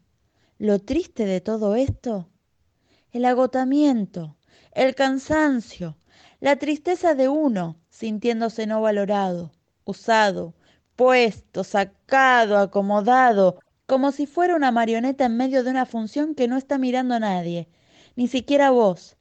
Ahora, de un rato nada más, estoy por dar un paso importante en mi vida, uno que no cualquiera es capaz de dar. Esos que no vislumbran ningún suelo, pero que tampoco interesa, porque es el momento de apuntar al cielo, y en medio de este pedazo de decisión, te tengo a vos que sí, pero no. Y va de nuevo, y mañana también, y cada 14 putos días otra vez. Sí, pero no. No te importa que este momento es mío. Esta ansiedad, este salto, este paso, este miedo, esta muerte, quizás una de las últimas que me queden. Estoy nerviosa, pero no te importa demasiado, porque primero estás vos. Vos y tus vacaciones eternas de compromisos que no te alcanza el viaje, ni para saber siquiera a dónde voy, ni con quién estoy.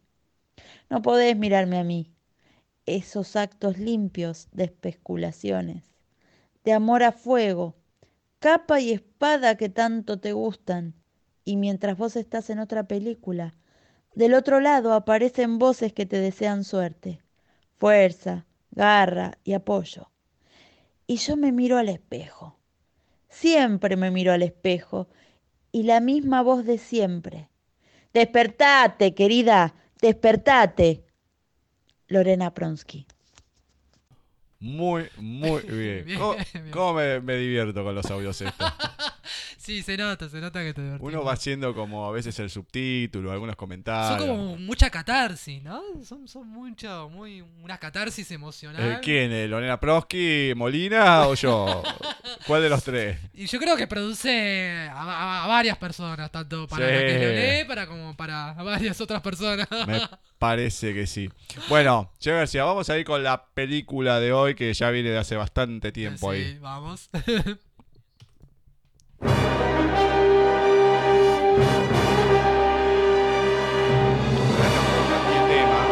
Después me, eh, después me di cuenta. Voy a bajármelo un poco porque si no. No se va a escuchar. Bien, perfecto. En vez de poner el tema de presentación de la película, me pone. Después me, me fijé que era el de lucha, pero ah, bueno. mira. Y sí, dice lucha ahí, lucha. Y usted tiene que poner el tema principal de la película. Imagínense que suena tarata, tarata, Ah, ese ta, sí, mirá. tararararara. Bueno, esa, la clásica cancioncita de Massinger, como dirían en España, Massinger Z. Bien, nos vamos al año 2017. Massinger Z Infinity. Un nuevo choreo de, de esta serie, de esta saga. Qué cosa. Eh, obviamente, que está basada en Massinger Z de Gonagai.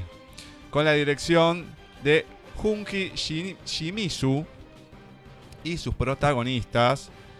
Eh, es una película de, de animación. Shotaru Morikubo como Koji Kabuto, Aika Yano como Sayaka Yumi, Sumire Uesaka como Lisa, Unsho Ishizuka como el Dr. Hell. Siempre se me complican con inglés los nombres. Ahora, porque tenemos bastante poca fluidez con el. En inglés nos metemos con el japonés. Bueno, la cuestión. Esta historia ocurre 10 años después de la batalla final de Koji Kabuto y Mazinger Z contra el Dr. Hell o el Doctor Infierno. Con el robot convertido en pieza de museo, ahora Koji es un investigador científico que trabaja codo a codo con su novia, Sayaka Yumi, la ex piloto de Afrodita. La tarea de protección de la humanidad queda a cargo del Gran Mazinger, que está pilotado por Tetsuya Tsurugi. En, esta historia, Koji encuentra como debajo o dentro del monte Fuji un nuevo Mazinger denominado Mazinger Z Infinity.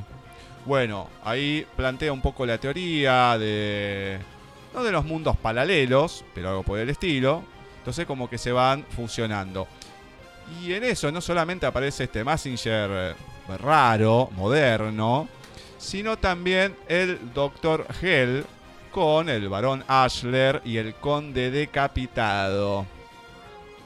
Bueno, el Dr. Hell toma eh, como rehenes, prisioneros, a Tetsuya y el robot, el gran Mazinger. Entonces, Koji que no quería combatir más, Sayaka quería que, menos combata, ¿no? El padre de Sayaka ya está como en el gobierno, que era el eh, que dirigía el Centro de Investigación Fotoatómico. Y ojo, eh, le puede decir el señor García que mucho de lo que le estoy diciendo no lo tengo anotado. Muy bien.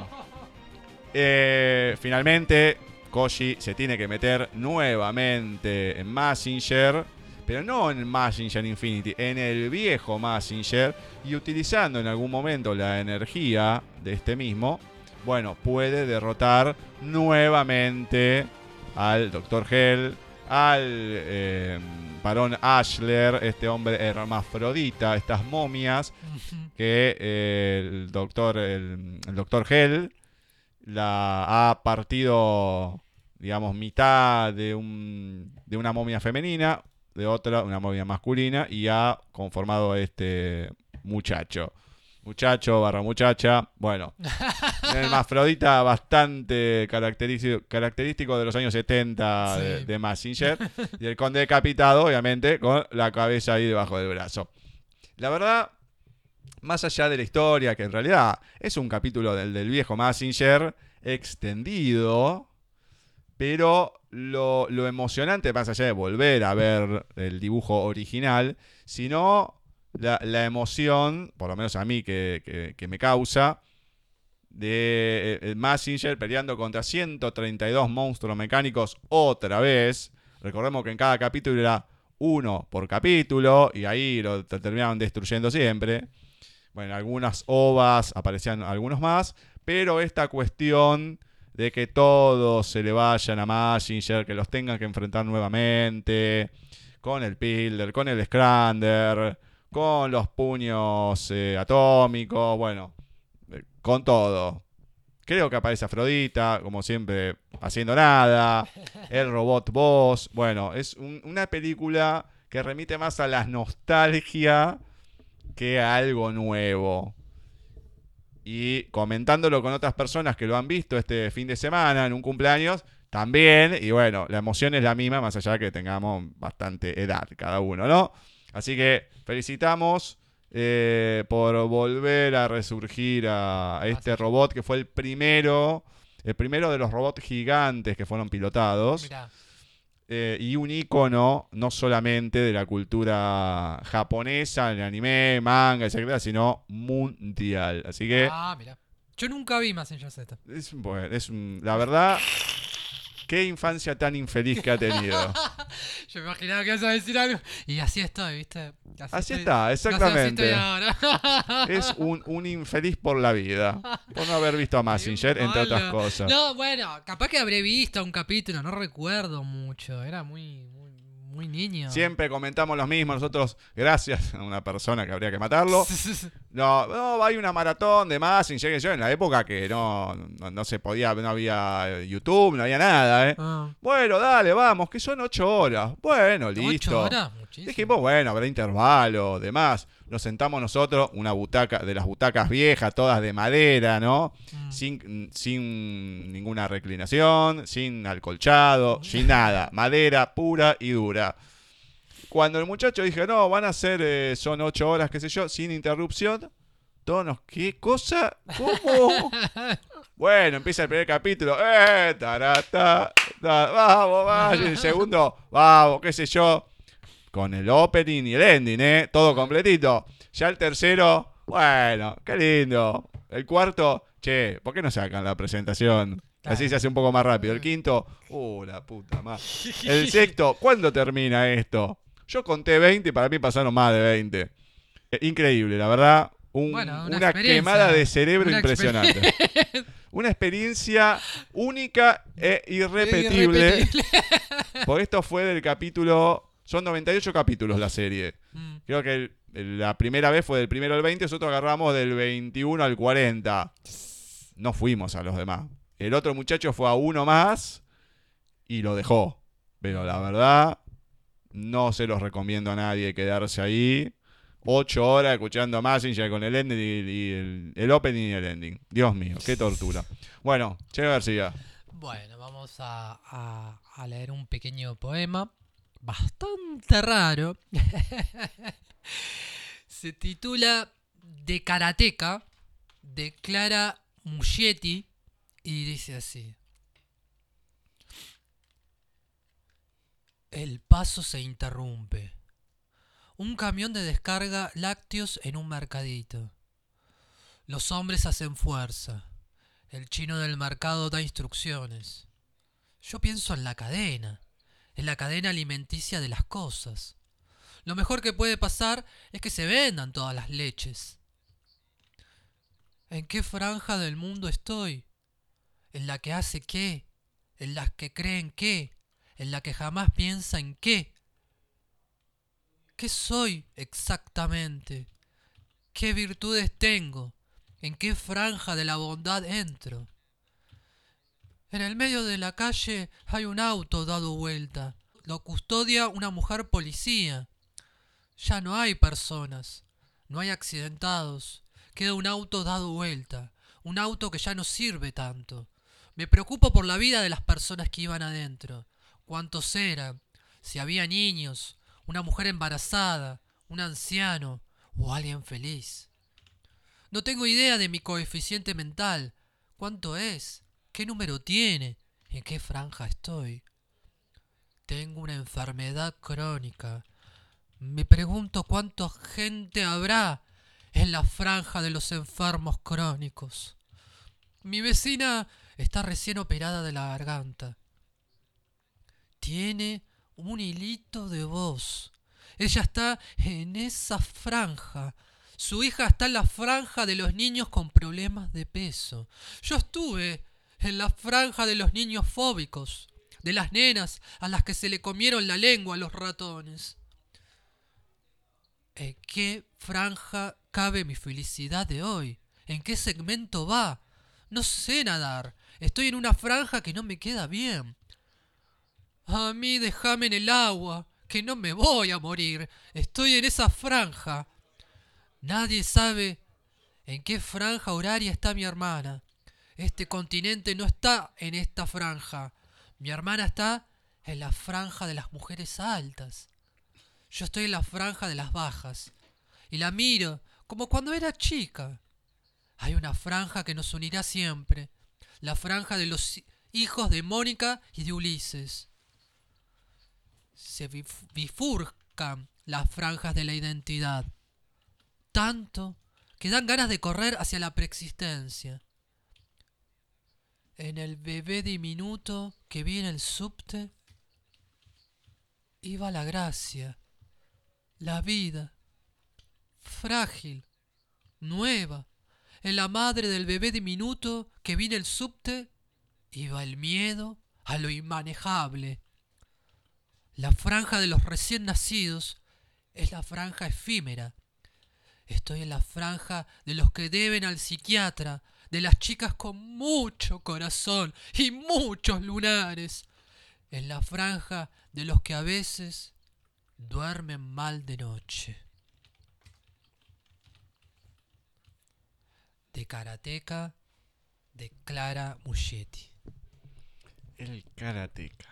De Karateka, dice. Ah, de karateca. Sí, sí, se titula Bueno, hay que preguntarse, ¿en qué franja uno está?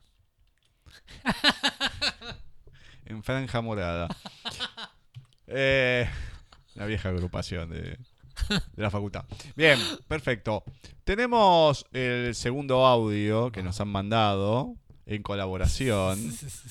Eh, no solamente ahora, dentro de poco la vamos a dejar a ella que haga todo el programa. Sí, obvio. Sí, porque está ahí con el Facebook, ahora que nos presenta el tema. Y ahora también nos comparte en su voz, por lo menos no es tan complicado con el tema del inglés y demás, una poesía de alguien que le gusta mucho, pero mucho al señor eh, José, que se va a enterar después cuando termine la poesía. Pero bueno, vamos a escuchar una poesía, vamos a ver cuál, en la voz de Marcela Montivero. Te amo. Te amo de una manera inexplicable, de una forma inconfesable, de un modo contradictorio.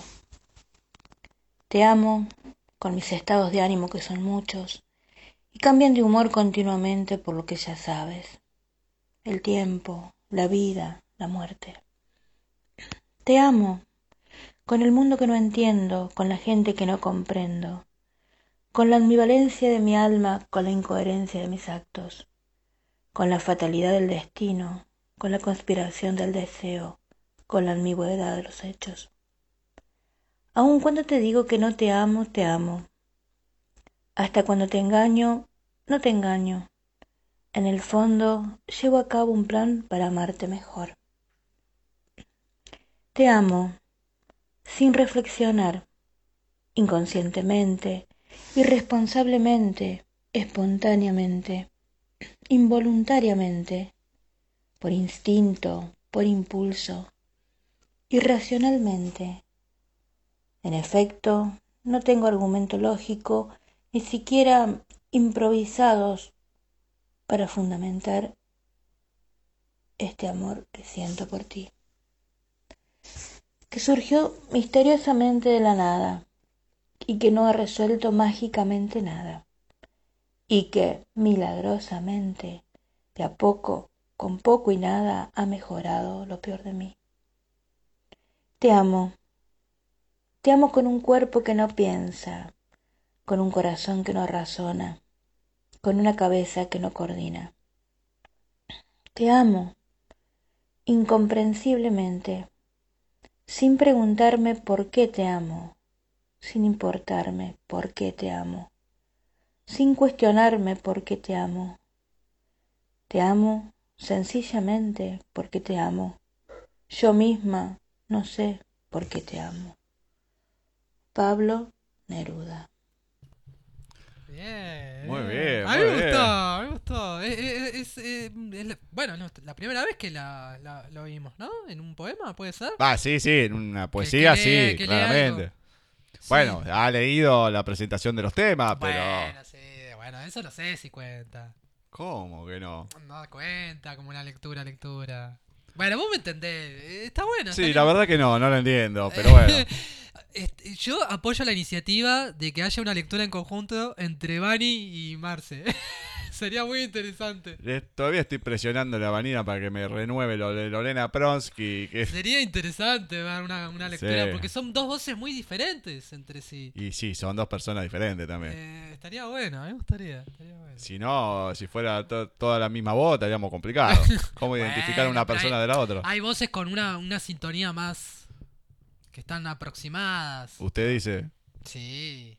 Hay voces y hay voces. Pues sí, que la verdad que. Hay caraduras, hay caraduras también. ¿no? Bueno, vamos, ya que usted quiere hacer algo en conjunto, vamos a hacer algo en conjunto. Bueno. Ya que la señorita Antonella nos dejó de garpe. eh, hoy hemos publicado, que un día como hoy, pero de 1929, nacía un, no sé si decir escritora, porque en realidad fue algo fortuito el de ser escritora, post-mortem, claramente, que ha sido la escritora alemana Anna Frank. Eh, o Anne Frank. Eh, recordamos que a ella, creo que a los 12 años, los 13, no me acuerdo la, edad que le regalan un diario que eh, ella empieza a narrar todo lo que va pasando día a día, empieza con el cole agradeciendo, después con las cosas que van pasando en el colegio, en su vida y demás, hasta que pocos días después o algunos meses después, bueno, va narrando cómo se tienen que ir trasladando hacia, a otro lugar y, bueno, eh, el estar escapándose de los nazis, cómo le ha pasado a muchos judíos estar como, en el- como si fueran en los techos, en, el entretecho de, de alguna casa, de algún edificio y demás, para poder escapar todos lo- los judíos, negros y demás, todos los que fue- iban capturando y después liquidando, por decir de alguna manera un poco más sutil. Bueno, eh, esta criatura que ha pasado por muchas cosas, de las cuales de toda su familia el único que se pudo eh, salvar fue Otto, su padre, ya que eh, tanto en una instancia o en la otra, toda su familia, su hermana, su madre, ella misma, los mismos que las acompañaban en, en este lugar, que tenían como escondite, todos, o en un campo de concentración, o en el traslado, perecieron, menos su padre que al darle el diario de su hija, decidió publicarlo para que todo el mundo conozca la historia. Así que eh, hoy publicamos en la página de Wix, paisajeliterario.wixsite.com barra mi sitio, lo que supuestamente, supuestamente también en el Twitter, lo que es eh, algunos, lo- los primeros días que ha escrito en su diario, en su momento, Ana Frank. Así que, señor García, se lo usted para que lea hasta donde quiera. El diario de Ana Frank, por Ana Frank, y dice así. Viernes 12 de junio de 1942. Espero poder confiártelo todo como aún no he podido hacer con nadie, y espero que seas para mí un gran apoyo. 28 de septiembre de 1942. Hasta ahora ha sido para mí un gran apoyo, y también Kitty, a quien escribo regularmente. Esta manera de escribir en mi diario me agrada mucho más, y ahora me cuesta esperar cada vez que llegue el momento para sentarme a escribir en ti. Estoy tan contenta de haberte traído conmigo. Domingo 14 de junio de 1942. Lo mejor será que empiece de- desde el momento en que te recibí, o sea, cuando te vi en la mesa de los regalos de cumpleaños, porque también presencié el momento de la compra, pero eso no cuenta.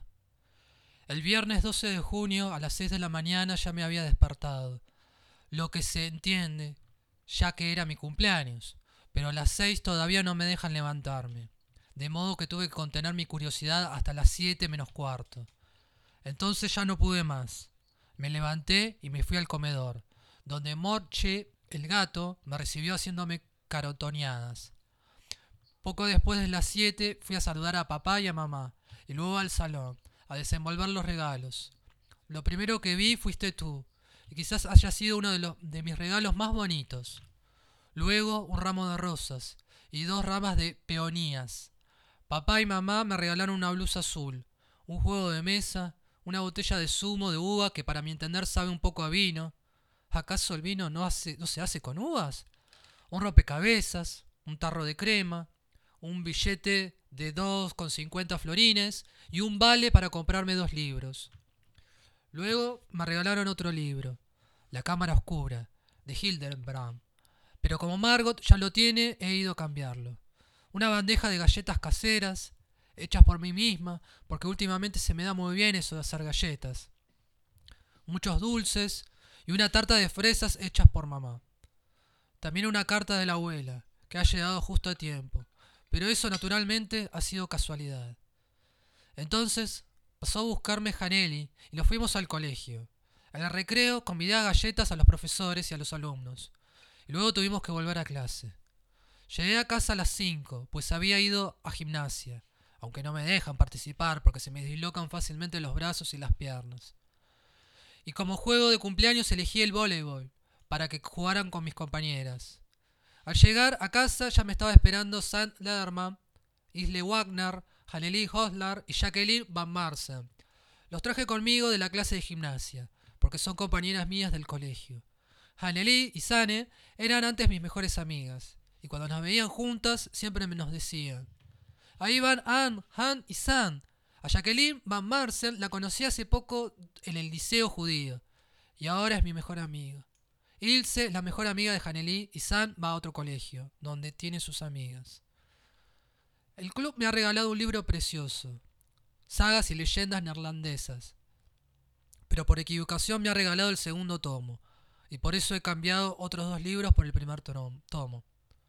La tía Helene me ha traído otro rompecabezas, la tía Stephanie un broche muy mono y la tía Len Lenny un libro muy divertido. Las vacaciones de Daisy en la montaña. Esta mañana, cuando me estaba bañando, pensé en lo bonito que sería tener un perro como Rintintín. Yo también lo llamaría Rintintín. Y en el colegio siempre lo dejaría con el conserje, o cuando hiciera buen tiempo, en el garage para las bicicletas. Fragmento del diario de Ana Frank por Ana Frank. Diario de Ana Frank por Ana Frank. Sí, sí. Eh, y Uf. sí, sí, es el diario de Ana Frank. Este- ¿Cómo me hace reír, señor García?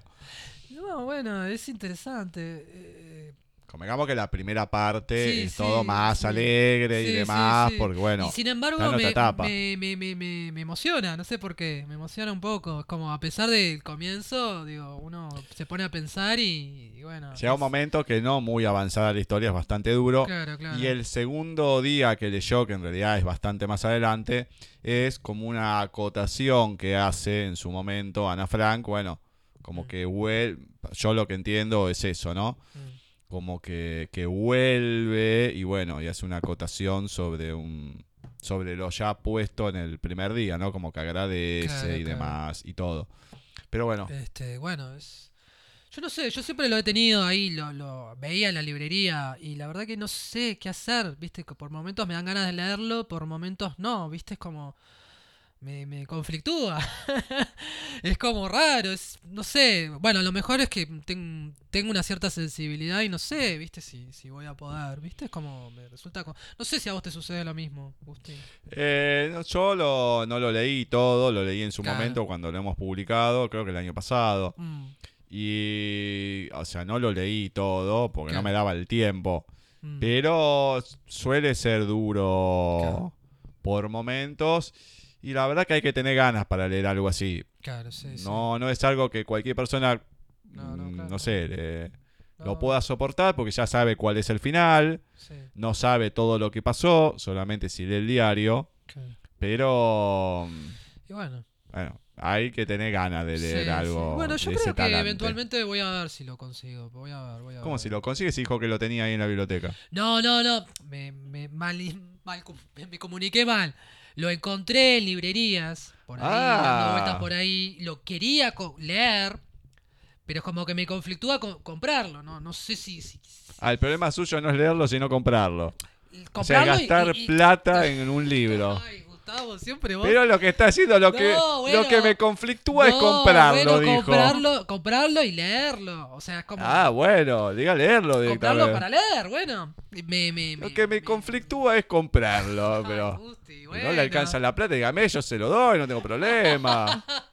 Se lo paso en ebook, no sé, pero Ay, Dios tengo, mío. Tengo, tengo, tengo una cuenta bancaria para conseguir libros, Epa, epa, epa, epa. Bueno, vamos a empezar a pedir libros entonces. Vamos, yo, acá alguien quería. ¿cómo era? Jue- Juego de Tronos. Juego otro. Uh, ese debe ser salir muy caro.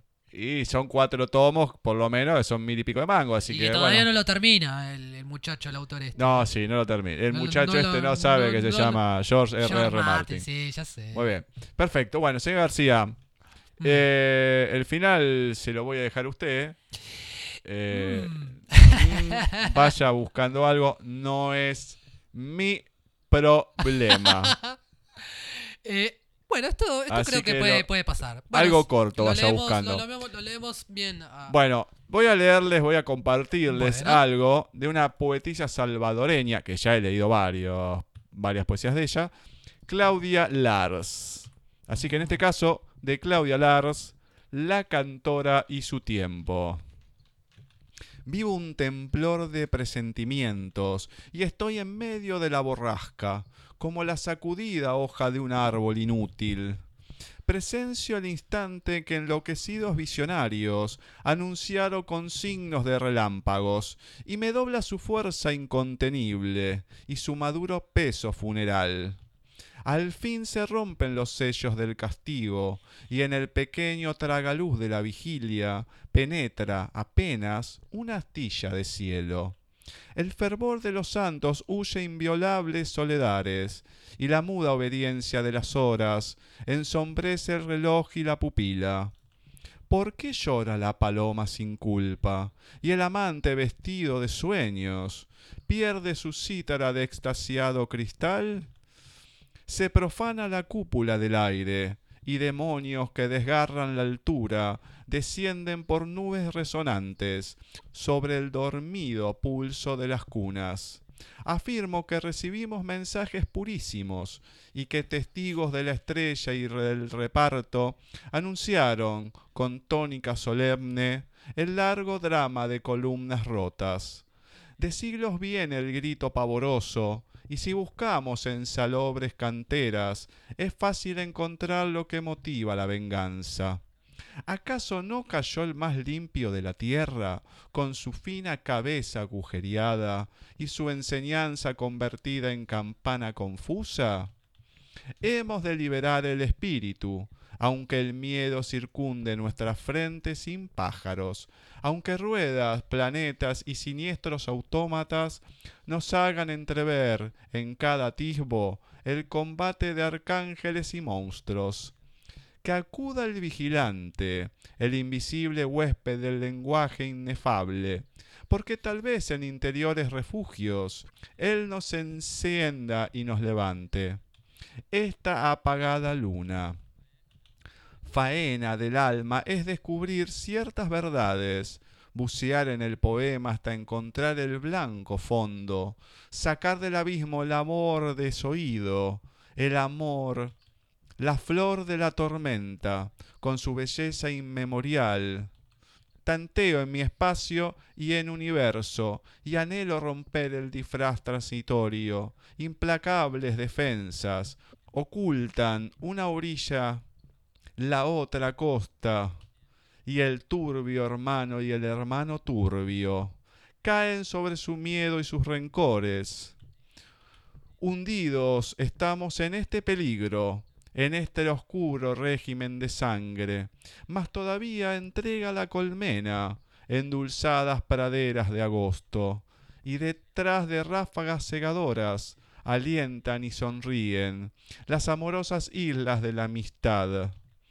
Que pasen los cadáveres con sus muecas de espanto, los textos aventados en fragmentos, las horas sin raíces y el adiós del jardín, con la ceniza de sus mariposas, muertes y despedidas, dejan tras de su huella algo invencible, y al llorar lo que acaba de perderse, ya estamos celebrando nuevos nacimientos. Dadme mi amor y mi breve profecía. Prepararé el escape y hablaré de la aurora a medianoche. ¿No advertís que entre nieblas recoge Piscis su edad agotada? ¿No adivináis que en la rueda inmutable Acuario vierte gotas deslumbrantes? y que los signos venideros están vivos ahí en su vibrante ánfora abismal. La cantora y su tiempo, Claudia Lars. Bueno, bastante bien. Oscuro régimen de sangre me queda eso. Sí, y acá volvimos con Los Ángeles y demás, como la entrevista de Silvia, ¿no? Sí. Bien, bien. Bueno. Bueno, ¿tiene algo muy cortito o se quiere ir directamente? Se quiere borrar. Bueno, tengo algo, tengo algo. No sé qué, sucederá con esto, pero tengo algo. Eh, tengo un pequeñísimo poema de Luis Palés Matos que se titula El gallo. Y dice así. Un botonazo de luz. Luz amarilla. Luz roja. En la contienda disparo de plumas luminosas. Energía engalanada. De la cresta a la cola. Ámbar, oro, terciopelo. Lujo que se deshoja con heroico silencio. En la galera estentoria. Rueda de luz trazada ante la curueca remolona. La capa de la ala abierta y tendida en ronda. Gallo, gallo del trópico, pico que destila auroras, relámpago congelado, paleta luminosa, ron de plumas que bebe la antilla brava y tórrida.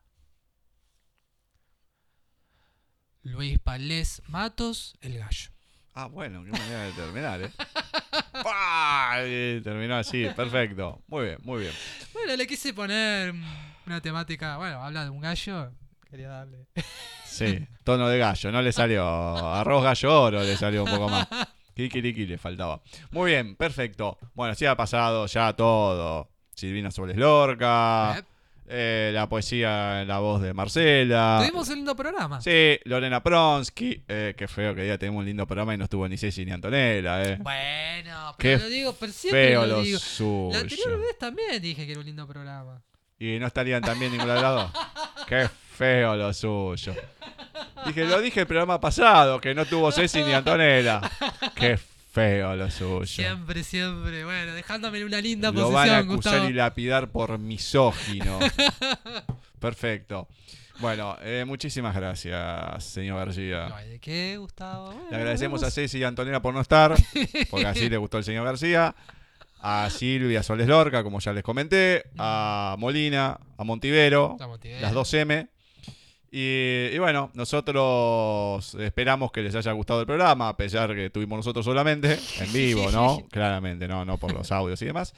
Y bueno, esperamos que nos sigan acompañando el próximo miércoles cuando estemos con otro programa de paisaje literario.